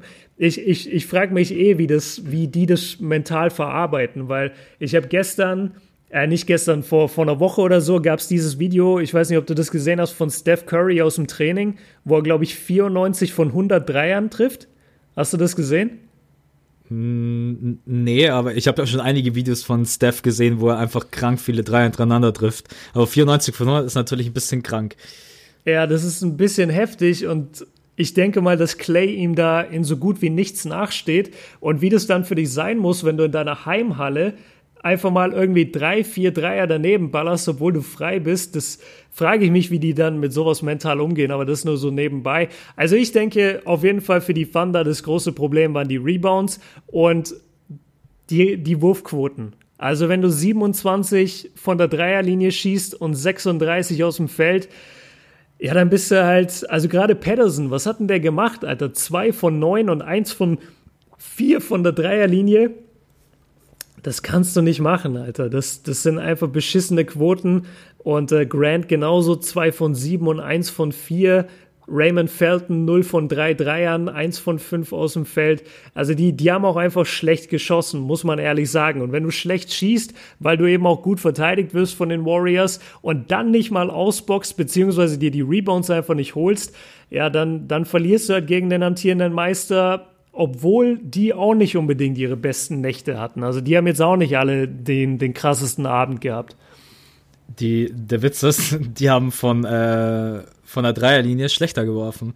26,9 Prozent.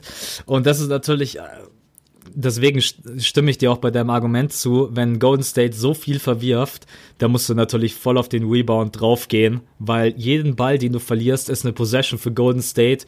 Und du kannst eigentlich davon ausgehen, dass über die zweite, über die Second Chance Golden State fast immer irgendwie einen Weg findet zu scoren. Und das waren gestern einfach diese paar Punkte, die dann den Unterschied gemacht haben. Äh, ja, und natürlich hast du halt immer noch einen KD und einen Steph mit drinnen mit 32 und 27. Das war man hätte die schlagen können. Also man hätte die gestern echt. Man hätte besiegen, die schlagen können. Man hätte die echt besiegen können. Nochmal ganz kurz äh, zu äh, Jones. Ist wieder so ein typischer Steve Kerr-Move. Ich finde es einfach so geil, dass er sagt, nein, ich stelle nicht Iguodala auf.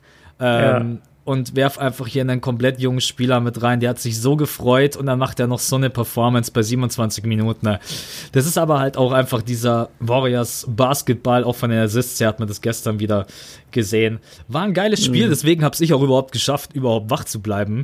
Weil am Anfang hab, die waren mal am Anfang waren sie so 12, 13 weg, da habe ich mir schon gedacht, okay, jetzt wird es nicht lange dauern, dann sind es 20 Punkte, dann kann ich schlafen gehen. Und dann denke ja. ich mir so, hey, OKC, die lassen sich nicht abschütteln, die bleiben dran, die bleiben dran. Und plötzlich sind es nur noch fünf und plötzlich sind es nur noch zwei und plötzlich sind die in Führung.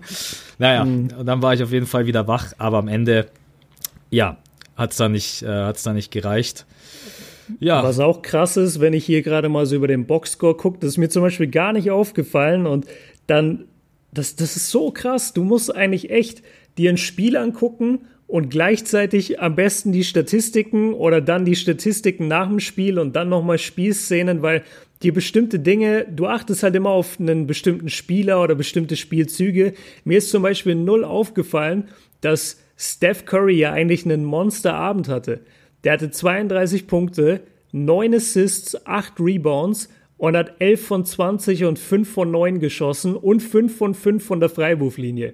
Also ein viel, viel besseres Spiel kannst du überhaupt nicht haben, als er hatte.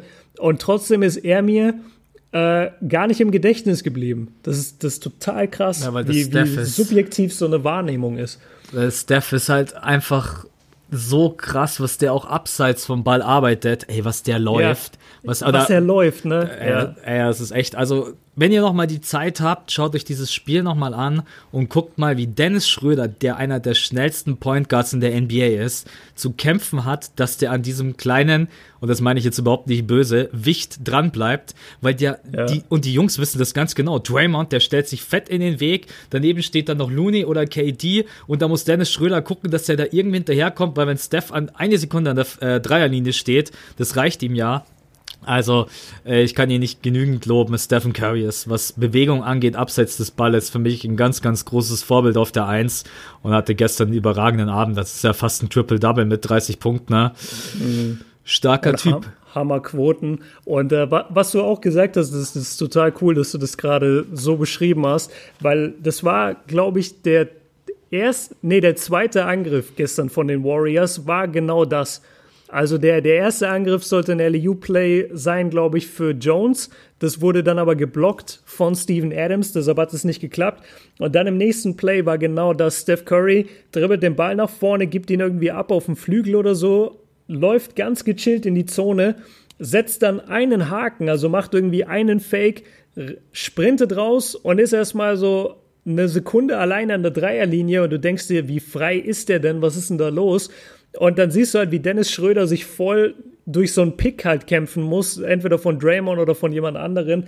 Und eine Sekunde im Basketball und für so einen Shooter wie, wie Steph Curry, das ist halt, ja, das ist eine Welt. Also der, der, der steht da an der Dreierlinie, sieht, dass Dennis für eine Sekunde irgendwie nur gebumpt wird und weiß schon, ja, okay, das ist ein offener Dreier für mich. Also das, das Skill-Level, was, was ein Curry hat, ist wirklich, das ist fast schon underrated eigentlich. Ich habe das neulich, ich glaube gestern kam der Artikel raus, wo jemand drüber gesprochen hat, dass Steph Curry so krass underrated wird von den Leuten und dass die Leute immer so äh, sagen, ja, es ist LeBron und darunter KD und dann kommt lange nichts und dann kommt so der Rest. Und dass Steph aber eigentlich auch auf diesem Level von dem KD und von dem LeBron ist, von seinen Skills her, von dem, was er kann, wir ihn aber nicht mehr so wirklich wahrnehmen, weil es einfach so selbstverständlich geworden ist. Sie, siehst du das auch so, dass, dass Curry underrated ist? Also für mich ist er immer noch der Leader von Golden State, auch wenn Durant natürlich in den Finals-Partien und Serien einfach glatsch war und auch die äh, Führung übernommen hat. Aber Steph ist für mich wenn nicht vom Playmaking her und vom Spielverständnis her und vom Ballhandling, wenn man alles zusammennimmt, vielleicht der beste Point Guard in der NBA. Wenn ich alles wirklich zusammennehme, ja. ich finde ich find ihn als Typ einfach nur überragend, was er fürs Team leistet. Er ist überhaupt kein Ego-Zocker. Also, ich würde auch sagen, underrated ohne Ende.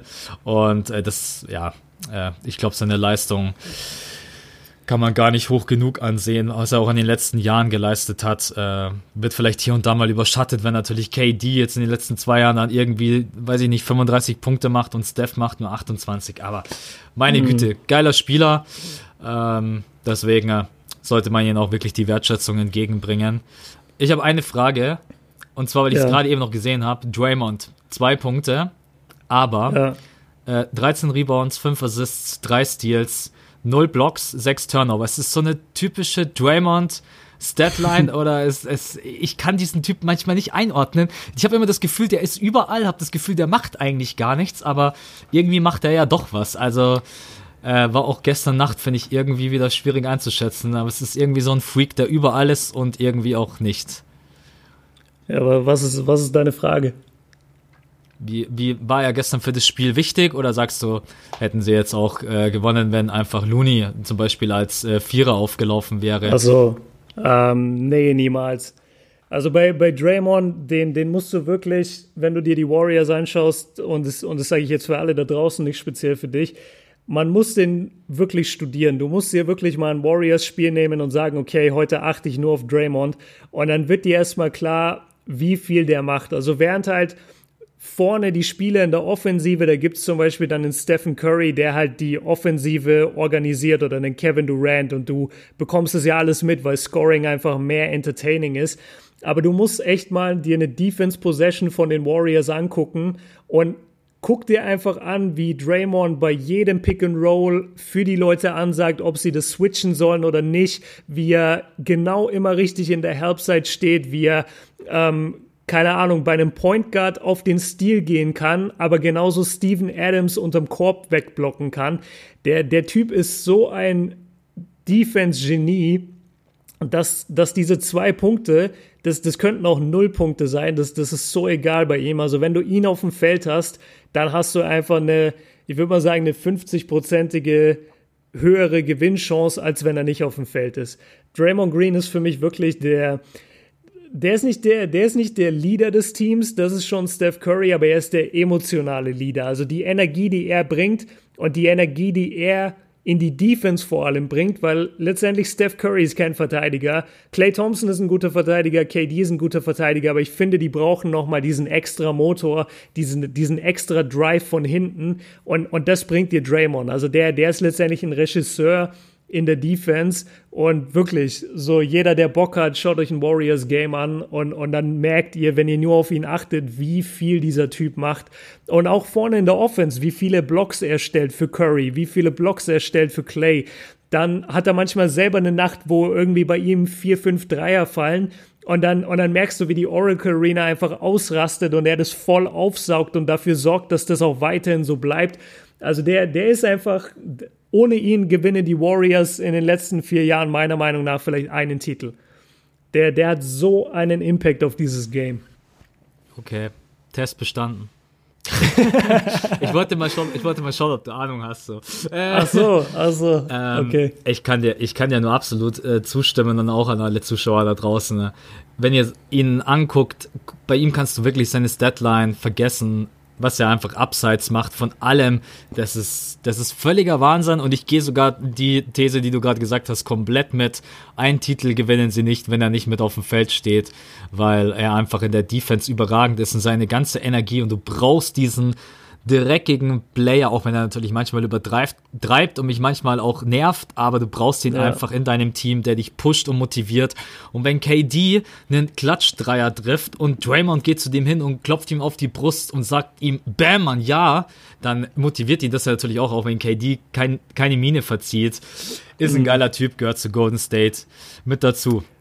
Ja, er, er, er, er äh, das ist so bescheuert, wenn du halt über Basketball redest und du hast halt immer diese Floskeln oder diese, diese Sätze nur im Englischen parat, weil du es auch immer nur auf Englisch hörst. Ja, also, jetzt, also er, er settet den Ton. Man, man kann es schon ein bisschen übersetzen. Also er sorgt wirklich dafür, er, er legt praktisch fest, mit welcher Intensität gespielt wird. Und das macht er in jedem Game. Und zum Beispiel, das, das kann man sich halt alles anschauen. Dafür muss man aber eben die Spiele gucken. Also deswegen sage ich immer den Leuten, guck dir die Spiele an. So schau nicht nur Highlights und lese dann Stats durch und sag, ja, der ist ein krasser Spieler. Du musst diese Spiele sehen, weil zum Beispiel im ersten Game gegen äh, letztes Jahr in den Western Conference Finals gegen die Houston Rockets. Das war in den ersten ein, zwei Minuten ist das passiert. Ich glaube, James Harden geht zum Korb und äh, Draymond challenged ihn, landet dann und prellt Harden irgendwie einfach mit so einem Unterarm, ja, mit so einem Unterarm-Schubser einfach voll in diese, in diese Kamera, Leute. Oder schubst den einfach richtig krass weg.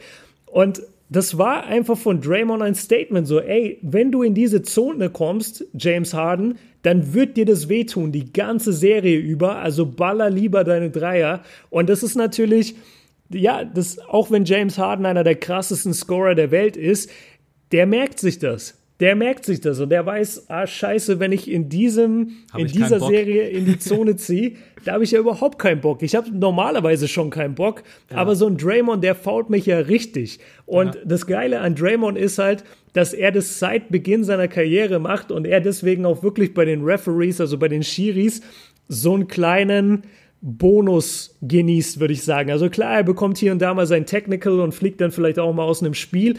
Aber ich finde die Art und Weise, wie hart er fault bei manchen Spielern, wäre wär bei anderen Spielern, die so hart faulen, wäre das ein Flagrant. Und bei Draymond ist es halt Draymond. Oder wenn er sich voll über den Pfiff aufregt und übers ganze Feld sprintet und äh, sich total beschwert, dann, dann gibt ihm manche Schiri gibt ihm nicht mal mehr ein Technical, weil sie sagen, ja, so ist einfach Draymond und ein anderer Spieler kann sich das nicht erlauben. Deshalb brauchst du solche Typen, die so viel Energie bringen und die so die Härte in deinem Team bestimmen, die, die brauchst du einfach und deswegen ist Draymond Green einer der wichtigsten Faktoren für Golden State. Jetzt fällt mir gerade ein Thema ein, was wir ganz kurz machen können, aber da will ich einfach mal deine Meinung wissen. Ne? Äh, besonders in der Preseason wurde relativ oft gepfiffen, wenn ein Spieler einen krassen Dank oder Klatschwurf oder sonst irgendwas gemacht hat oder einen Korbleger mit and Run und ist danach aufgestanden, Janis Antetokounmpo, Ben Simmons und haben einfach geflext und gesagt, hier bin ich und auch meinen Gegner einfach angeguckt und dann die Mine verzogen und dafür mhm. pfeifen die Refs einen Tee. Ey, das nervt mich so krass, dass sie Technical geben dafür, dass ein Janis mit dem krassesten Posterwise in der Preseason und dann weggeht, also er läuft rückwärts weg und sagt dann einfach nur, hier, Mann, ich hab's dir gegeben, Mann, dann kriegt er einen Tee. Was ist deine Meinung dazu? Mich nervt es so brutal an, wenn die Refs sagen, keine Emotionen, ihr dürft den Gegner nicht irgendwie blöd anmachen. Ne? Ähm, ja, mich nervt es einfach. ja, auf deine Frage, ich find's ultra wack. Das macht das Spiel so was von schwach. Also komm, wir müssen doch nicht. Ich weiß, dass die NBA letztendlich ein Produkt, wahrscheinlich wie die meisten Produkte auch auf der Welt vertrieben wird, natürlich auch für Kinder, weil Kinder kaufen Schuhe, Kinder kaufen Trikots, das kauft nicht unbedingt ein Erwachsener.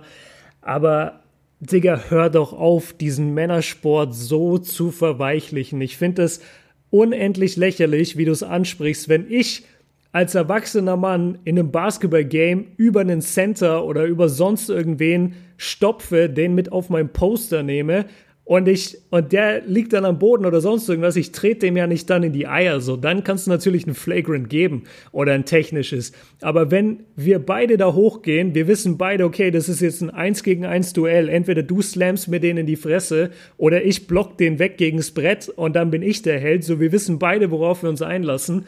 Ey, und wenn ich dann das Ding stopf und irgendwie ein bisschen flex oder dir einen Blick gebe oder von mir aus, halt, ich würde jetzt nichts Beleidigendes sagen, aber wenn du, wie du schon sagst, so bam, hier bin ich oder sonst irgendwas, das ist der wackste Shit, dass die Schiris das abpfeifen. Ich, ich finde, das, ich find, das zerstört richtig das Spiel. Also du, du musst so einem Spieler auch mal einen Spruch drücken dürfen. Und das hat, das Schlimme ist, das hat ja schon damals angefangen. Äh, guck dir den Dank an von Michael Jordan über Mutombo er slammt ihn über Mutombo. Das hat so und so viele Jahre gedauert in MJs Karriere. Er hat nie über Mutombo danken können. Dann schafft er es einmal, joggt zurück in die Defense, macht diesen legendären Mutombo äh, ja, Fingerwave, wo er so den Finger schüttelt. Und die Refs pfeifen einfach ein Technical. Das ist so lächerlich. Wo ich mir denke, Alter, wofür denn? So, du, du führst doch den Spieler damit, du führst ihn doch nicht vor, der, der ist doch kein kleines Mädchen. Also der, der weiß doch, wie, wie das gemeint ist. Und wenn ein Mutombo je seine ganze Karriere über Leute blockt und dann diesen Fingerwave macht und dann slammt jemand über ihn und macht den Fingerwave zurück, ey, das sind einfach Männer beim Sport so. Also ich, ich finde das ich, ich kann mich nur wiederholen. Ich ja, Männer beim Sport wack. und Mädchen, die pfeifen. Also. so nennen wir ja, die Folge. So nennen wir die Folge.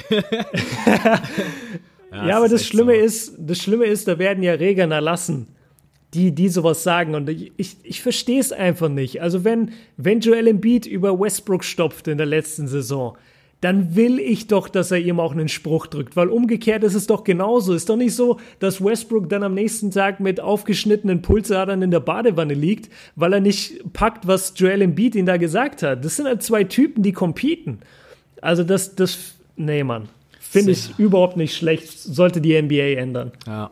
Sehe ich auch so. Nervt mich auch äh, absolut und brutal. Bin mal gespannt, wie das. Ich werde es beobachten jetzt in den nächsten Spielen. Wird ja sicherlich das ein oder andere Mal passieren. Äh, mich nervt's, wie gesagt, auch einfach, wenn ein geiler Poster-Wise kommt und dann läuft der Spieler zurück und dann kriegt das gegnerische Team kriegt einen Freiwurf wegen T. Da denke ich mir halt so, willst du mich verarschen. Aber okay, ja. haken wir das Aber Thema warte, ab. warte, warte. Zu dem Thema habe ich auch noch was, was, was mich auch total stört und da wäre jetzt deine Meinung wichtig oder interessant.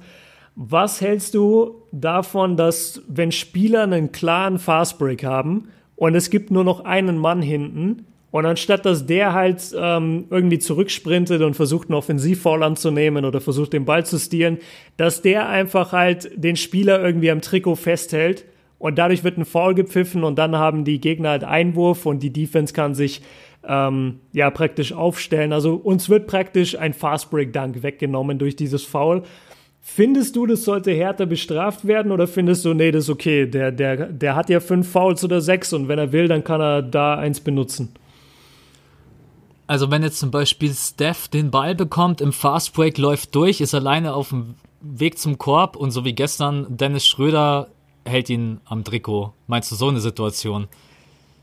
Ja, also Weil das Ich wäre ja meine clear the einfach- path. Also das ist ja, Ja, quasi genau, genau, ein Clear Path Foul, das meine ich. Also findest du Clear Path Fouls sollten erlaubt sein oder sollten sie schlimmer bestraft werden? Wie siehst du das?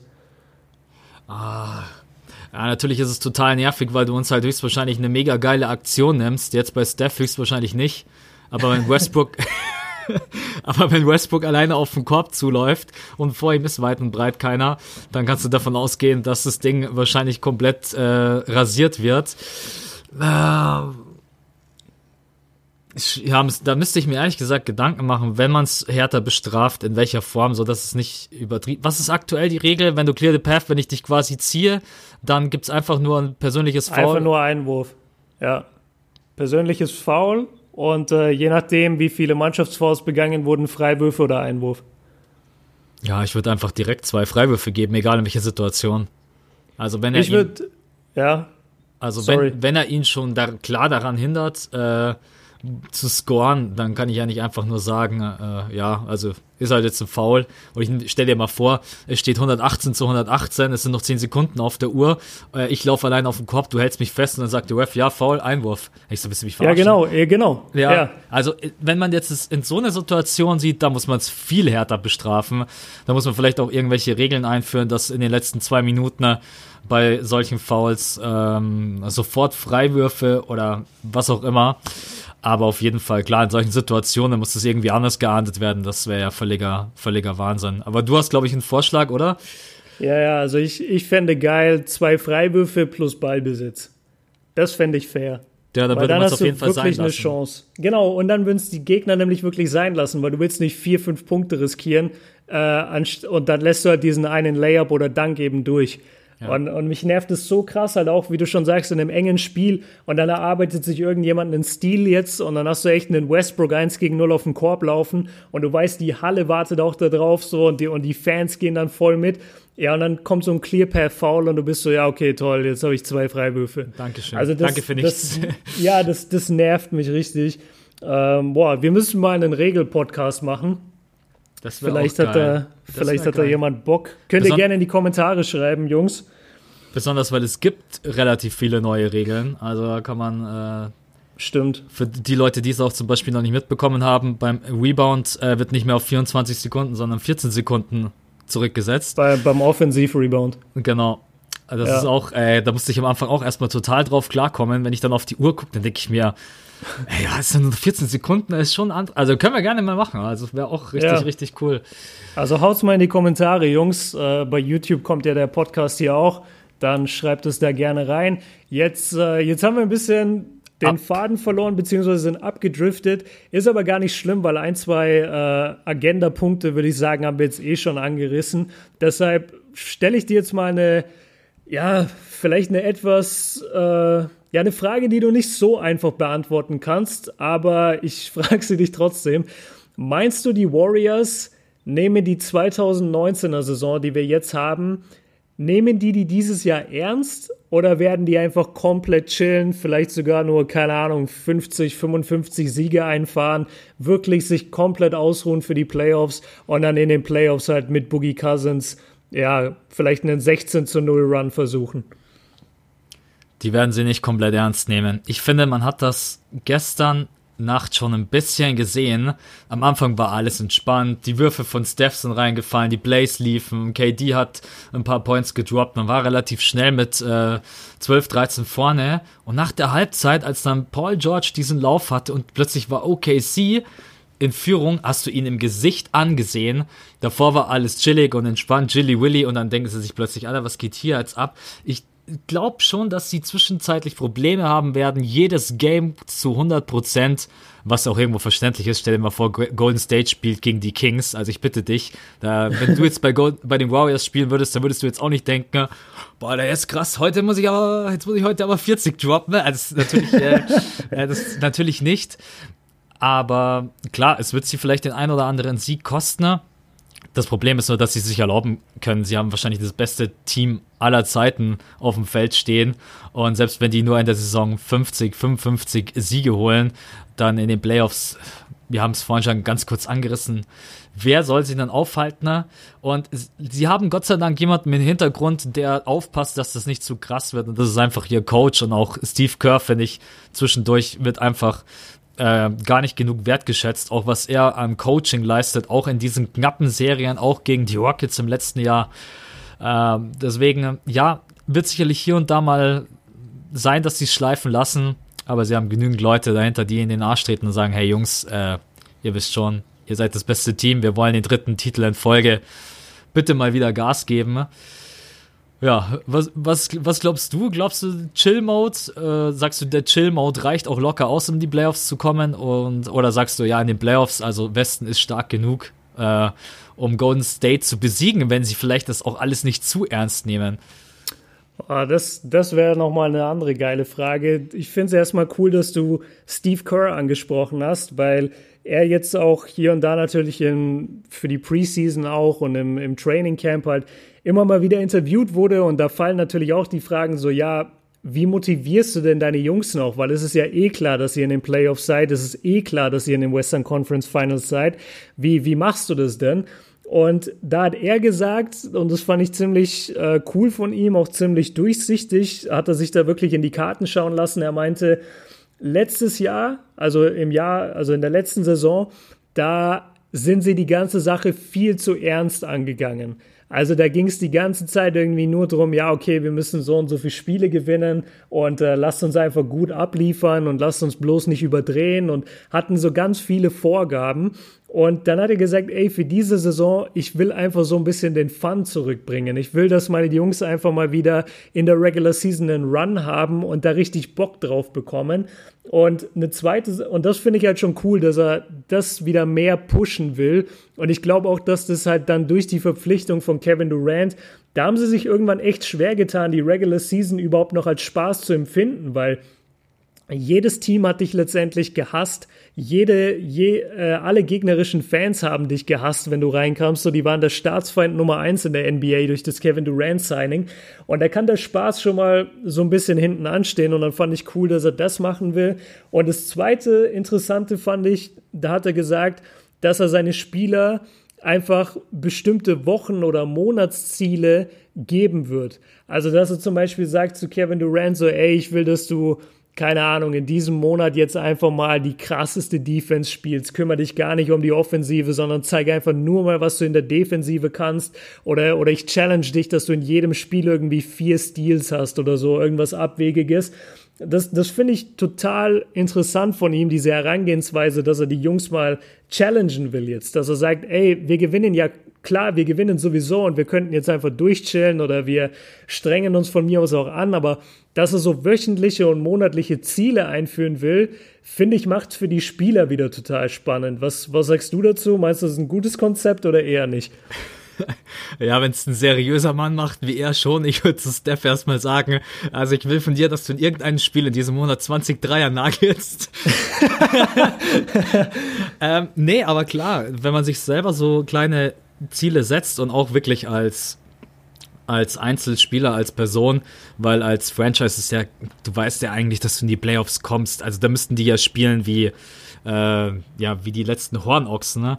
Ich finde es ja. ich find's, ich find's eigentlich ganz cool. Also wenn jetzt ein Coach zu mir kommen würde und sagen würde, hey, pass mal auf, du, ich möchte, dass du jetzt in diesem Monat äh, ist egal, was du sonst machst, aber ich möchte, dass du auf jeden Fall 40 Prozent aus dem Feld triffst. triffst ähm, ja, dann ist es natürlich so. Ich guck schon, ja, kann, sollte ich den Wurf jetzt wirklich nehmen, damit ich mein Goal erreiche?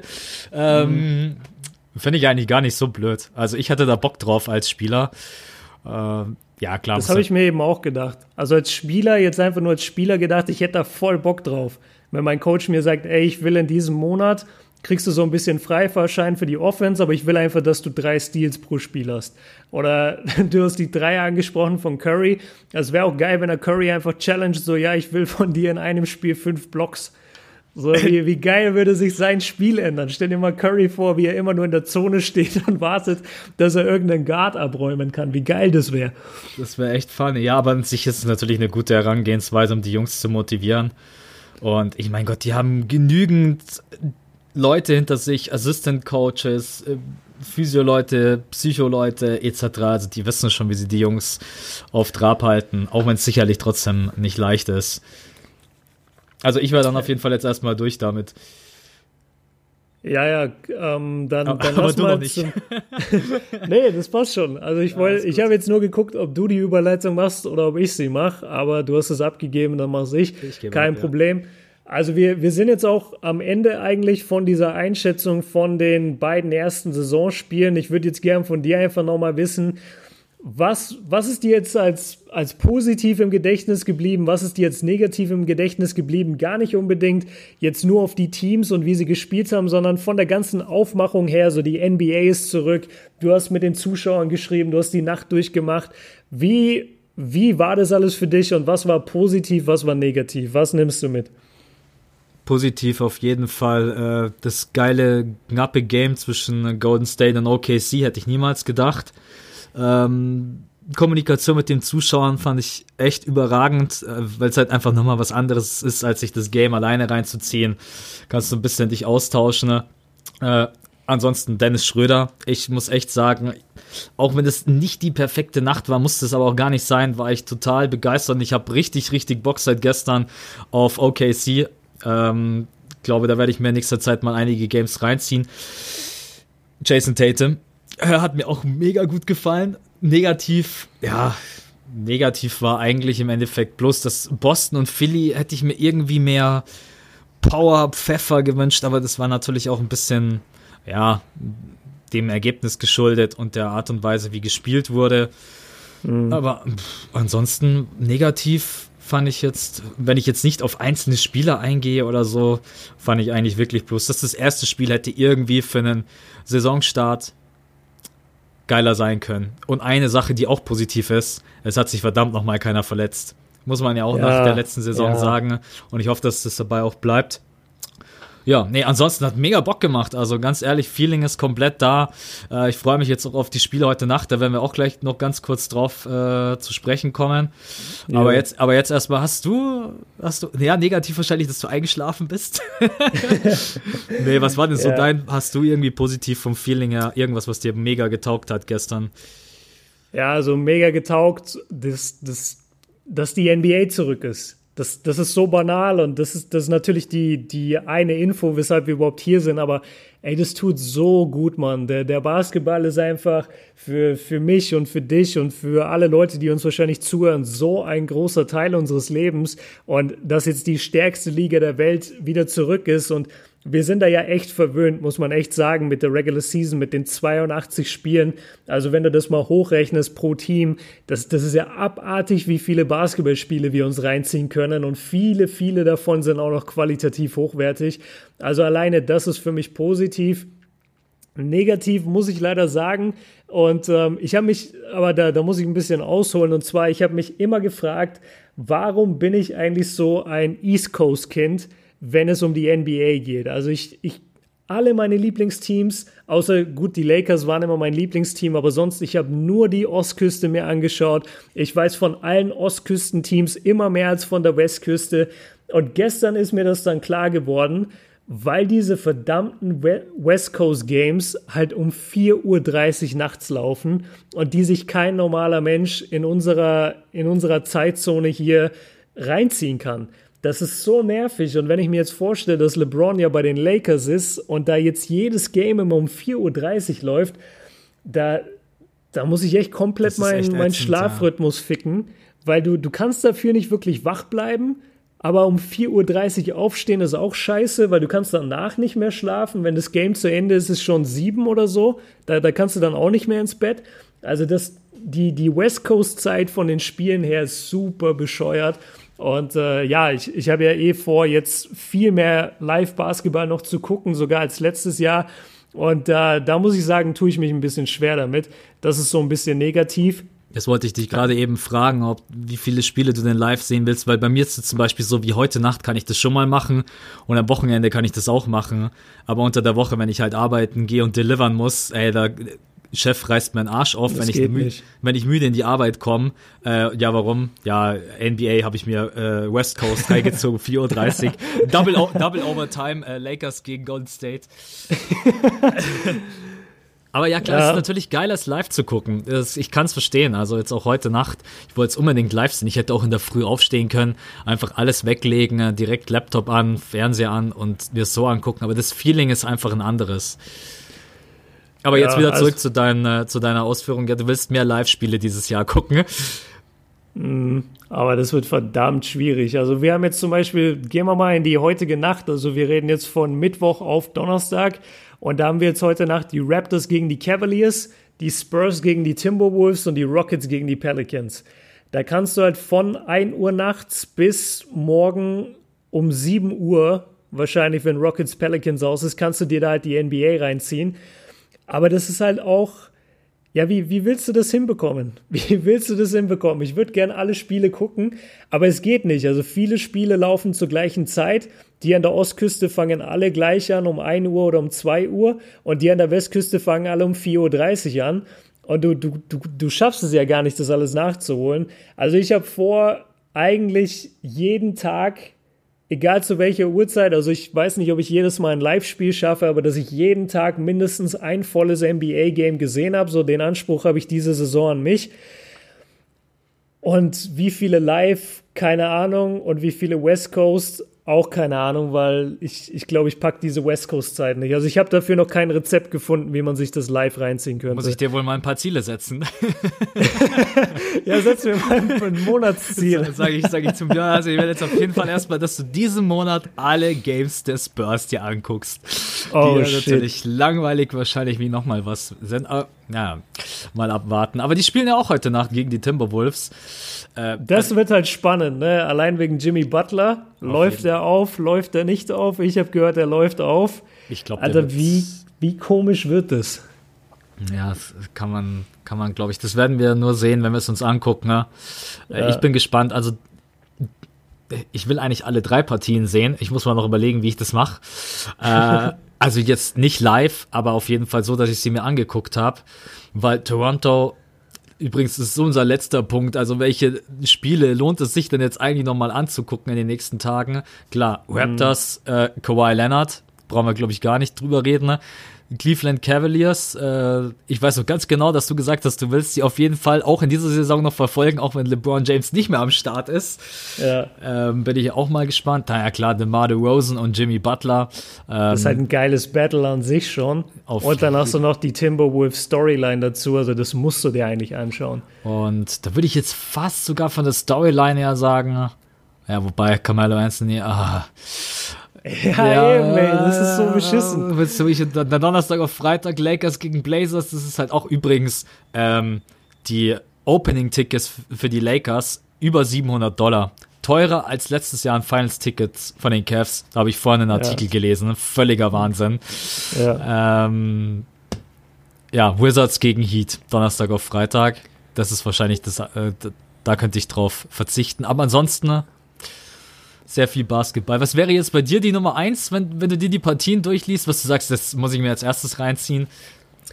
Also ich werde das, ich werde das heute Nacht so machen. Also ich weiß, Raptors gegen Cavaliers fängt, glaube ich, um eins an und Ja. Spurs, Timberwolves. Oder pass auf, du beschäftige mal irgendwie ganz kurz mit irgendeiner coolen Info unsere Zuhörer und ich schaue mal kurz im Schedule nach, wann genau die Spiele laufen und dann sage ich dir, wie ich das heute Nacht mache. Hau mal irgendwas machen. Spannendes aus deinem Leben raus. Es gibt ja noch genügend Spannendes alleine äh, zur NBA und alleine die Jimmy Butler Story. Ich bin echt gespannt, weil er hat ja jetzt auch nochmal ganz klar gesagt, ich werde auf jeden Fall auflaufen, ich werde alles geben, ich werde 100% für die Franchise geben. Ich, ich traue ihm das auch ehrlich gesagt zu. Die Frage ist nur, wie werden sich Wiggins und wie werden sich Carlet in die Towns verhalten? Also eine ganz, ganz äh, strange Story. Und ich bin mal gespannt, wie die als Team funktionieren werden. San Antonio Spurs bin ich auch super gespannt, weil die, oh, die haben so krasse Verletzungssorgen. Das ist schon verheerend. Von Lonnie Walker ist verletzt, DeJounte Murray ist verletzt. Äh, also die haben auf der Guard-Position einfach richtig, richtig Trouble. Da könnt ihr vielleicht auch mal gerne in die Kommentare äh, von Björn schreiben, wie ihr da momentan spielen würdet, weil ich bin ehrlich, ich hätte, selbst als Spurs-Fan, wüsste ich gerade eben nicht, wie mein Lineup aussehen soll in den nächsten Wochen und Monaten mit so vielen Verletzten. Ja, deswegen. äh, Soll ich noch ein bisschen überbrücken oder bist du am Start? Nee, nee, das, das hast du super gemacht, Alter. Wirklich Props dafür. Also ich habe jetzt den Schedule vor mir und ja, auf der einen Seite kann man sagen, es ist cool, auf der anderen Seite ist es auch total bescheuert, weil, also Raptors gegen Cavaliers ist das erste Spiel, das fängt um 1.30 Uhr an. Dann geht aber Rockets gegen Pelicans schon um 2 Uhr los, also eine halbe Stunde später. Das heißt, du könntest bei Raptors Cavaliers dir vielleicht ein Viertel anschauen. Dann schaltest du um auf Rockets Pelicans und dann um 2.30 Uhr, also wieder eine halbe Stunde später, spielen schon die Spurs gegen die Timberwolves. Das ist ein heißt, Schedule. ja, das heißt, die, die West Coast Games sind auch relativ früh, was ja geil ist. Auf der anderen Seite überlappt sich das halt alles so krass, dass du eigentlich gar nichts sehen kannst. Du musst dich eigentlich entscheiden, okay, ich gucke Spurs Timberwolves und dann ziehst du dir das Spiel komplett rein. Dafür werde ich, so werde ich es machen. Also ich werde heute um 11 oder so pennen gehen und mir dann Spurs Timberwolves äh, anschauen um 2.30 Uhr live. Und dann gehe ich nochmal schlafen, so zwei Stunden und ja, die anderen beiden Spiele weiß ich nicht, wie ich sie hinbekomme. Also ich will halt Mellow auch unbedingt bei den Pelicans sehen oder bei den Rockets sehen gegen die Pelicans. Aber ey, du, du musst auch mal so zwei, drei NBA-Spiele einfach in deinem Tagesablauf unterbekommen. Das ist voll verdammt schwierig. Ja, das haben mir auch viele geschrieben, warum sie sich deswegen den League Pass nicht holen, weil sie sagen, sie packen es nicht. Kann ich echt, kann ich echt verstehen. Also es ist halt echt zeitaufwendig, auch wenn man sagen muss, wenn ihr euch das Ganze danach anguckt, sind die Dinger runtergekürzt ohne Werbung und alles. Ja. Äh, dauert aber halt trotzdem einfach eine Stunde, über eine Stunde, bis du dir so ein Game reingezogen hast. Ähm, ja. Wo, wo guckst du eigentlich? Jetzt ohne Scheiße, ich weiß das nicht mal, ohne Werbung Ich- machen zu wollen. Wo ich, guckst du? ich, ich guck äh, beim League Pass jetzt. Also Okay. ich, ich habe halt, ich habe halt dadurch, ich hätte dadurch die Möglichkeit, Split-Screens zu machen. Also du kannst dann Ja. quasi sagen, um 1.30 Uhr hau ich mir, äh, wer war's, Cavs spielen als erstes, oder? Äh, Genau. Dann Rockets machst du dir dann als zweites in den Split-Screen und als drittes die Spurs, dann hast du alle drei Sachen gleichzeitig laufen mit einem Ton. Mit einem Ton. Mhm. Aber ist natürlich auch, ja, das kann man vielleicht Nicht so geil. ja, man kann es bei zwei Games machen, das geht schon, aber wenn du dich wirklich konzentrieren willst und wenn du die Storyline und das komplette Spiel mitkriegen willst, dann musst du halt eins gucken. ne? Deswegen, äh, ähm, ja. Ja. Also ich Kriegen gucke auch über den League Pass. Das, ähm, der hat sich wieder mal verlängert, ohne dass ich es mitbekommen habe. Ich wundere mich dann immer nur so einen Monat später, warum mein Konto so krass überzogen ist. Und dann gucke ich und dann sehe ich, ach ja, der League Pass wurde abgebucht. Björn so- Döner holen hat er kein Geld mehr. Ey, ich, ich bin gestern mit zwei Euro einen Liter Milch kaufen gegangen, weil ich nichts mehr im Haus hatte. Aber das, das ist echt krass. Also diese, diesen Account, ich vergesse den jedes Mal, dass ich den hab bei, bei der NBA. Und bei den ganzen anderen Accounts steht, mit denen ich eigentlich auf der Seite unterwegs bin, steht immer, ja, du hast kein Abonnement. Aber bei dem steht halt, ja, du hast ein Abonnement und das verlängert sich jedes Jahr. Weiß, ja. Ist aber auch nicht schlimm, weil ich jetzt mir sowieso geholt. Also ich bin so ein Hardcore-Fan, ich kann ohne League Pass zum Beispiel nicht leben. Also ich brauche wirklich jedes Spiel und will mir das im Nachhinein noch zwei, dreimal angucken können, wenn es sein muss für eine Analyse oder so. Und äh, da, da reicht mir einfach das Angebot von anderen Seiten nicht. Ähm, aber das nur so nebenbei. Also ihr seht schon von unserer Seite, es ist so schwierig, so eine Regular Season auch irgendwie unterzubringen bei sich, vor allem mit der Zeitverschiebung. Ich fand es cool, wie du das vorhin angesprochen hast, Max, dass du gesagt hast, ey, da gehst du halt einfach mal in Amerika abends um 8 in eine Bar und ziehst dir irgendwie die Lakers rein. Wie geil wäre das? Stell dir mal vor, du könntest einfach aus der Arbeit raus und dich mit einem Kumpel treffen, abends um 8 in in einer vollen Bar kannst du entspannt deinen Burger essen und währenddessen läuft dein Spiel. Ich würde das, das wäre halt der Traum. NBA-Nerd, mein Leben wäre nur noch Basketball. Also dein, dein, Leben ist jetzt schon nur noch Basketball. Ich weiß, aber dann, aber dann wäre es, dann wäre es noch krasser, wenn das mit der Zeitverschiebung nicht wäre. Aber ja, ja. ist leider das, so. Das zerstört einen schon. Aber gut, dann sind wir jetzt, glaube ich, auch ziemlich am Ende. Ne? Wir auf wollten die Spiele Fall. auf jeden Fall noch ansprechen. Und ähm, ja, hast du noch, hast du noch was zu sagen? Vielleicht für die Zuschauer oder sonstiges? Vielleicht zu mir? Willst du mir deine Liebe gestehen? Wie, wie oh, sieht's da äh, aus? ja, das mache ich doch eh jeden Tag. äh, nee, also ich, ich freue mich jetzt erstmal, dass alles äh, wieder ins Laufen kommt. Natürlich wird es dann abseits von den normalen Spielen genügend Themen geben, die uns beschäftigen ich freue mich allgemein jetzt erstmal auf die nächsten Podcasts, weil es auch immer ganz interessant ist mit anderen Themen und natürlich auch mal, habe ich überhaupt das Knowledge, um über alles reden zu können. Ist auch, ist auch immer ganz interessant, wird sicherlich auch mal ein Punkt kommen, wo ich sage, hey, Björn, habe ich keine Ahnung, man, da musst du mich jetzt erstmal, äh, musst du mich erstmal ranführen an dieses Thema.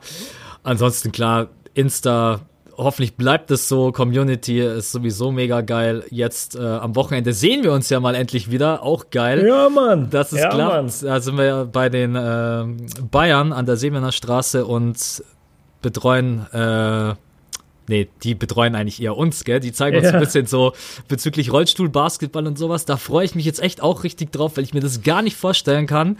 Ähm, weil ich glaube, die werden uns richtig hart zerstören. Das glaube ich auch. weil wenn werden, ich, also das sind ja erste Bundesliga-Profis, die, die werden uns komplett fertig machen. Weil wenn ich mir vorstelle, ich muss ja die ganze Zeit an den Rädern drehen, okay, das kriege ich vielleicht noch einigermaßen hin, aber wenn ich dann den Ball habe, dann da bin ich ja voll, da bin ich ja voll am. Also wird eine richtig geile Sache. Ähm, ja. Vielleicht kriegen wir es auch hin, dass wir vielleicht sogar ein Video mal wieder vor der Kamera aufnehmen, dass die Leute wissen, äh, wir sind nicht zerstritten. nee, ansonsten, ich freue mich einfach. Mich freut es jetzt auch, dass wir unseren zweiten Podcast direkt so. Also momentan ist echt alles positiv. Äh, ja, Liebeserklärung gibt's dann erst, äh, zu, gibt's dann erst zu Weihnachten. Nee. Okay. Nee, voll, voll die euphorische Stimmung, das stimmt. Also durch den Saisonstart jetzt, ich glaube, bei uns allen es ist irgendwie gerade richtig geil. Also wir, wir haben alle Bock, wir haben jetzt diese lange, lange Off-Season. Vielleicht haben wir die auch so lange wahrgenommen, weil wir halt auch einfach Videos machen über die NBA und wenn du einfach merkst, so, boah, da kommt ja überhaupt kein Input oder Leute sind auch gerade, weil es vielleicht einfach Ende August ist und nichts passiert in der NBA, ja, dann gucken vielleicht auch nicht so viele Leute gerade auf deinen Kanal und ähm, dann, dann gibst du dir irgendwie voll die Mühe für ein Video und dann sieht irgendwie nur die Hälfte. Das, das glaube ich, schlaucht so ein bisschen und da sind wir, glaube ich, alle voll happy, dass jetzt die Saison wieder am Start ist. Die Basketballfans sind wieder richtig am Start und wir haben, glaube ich, alle Bock.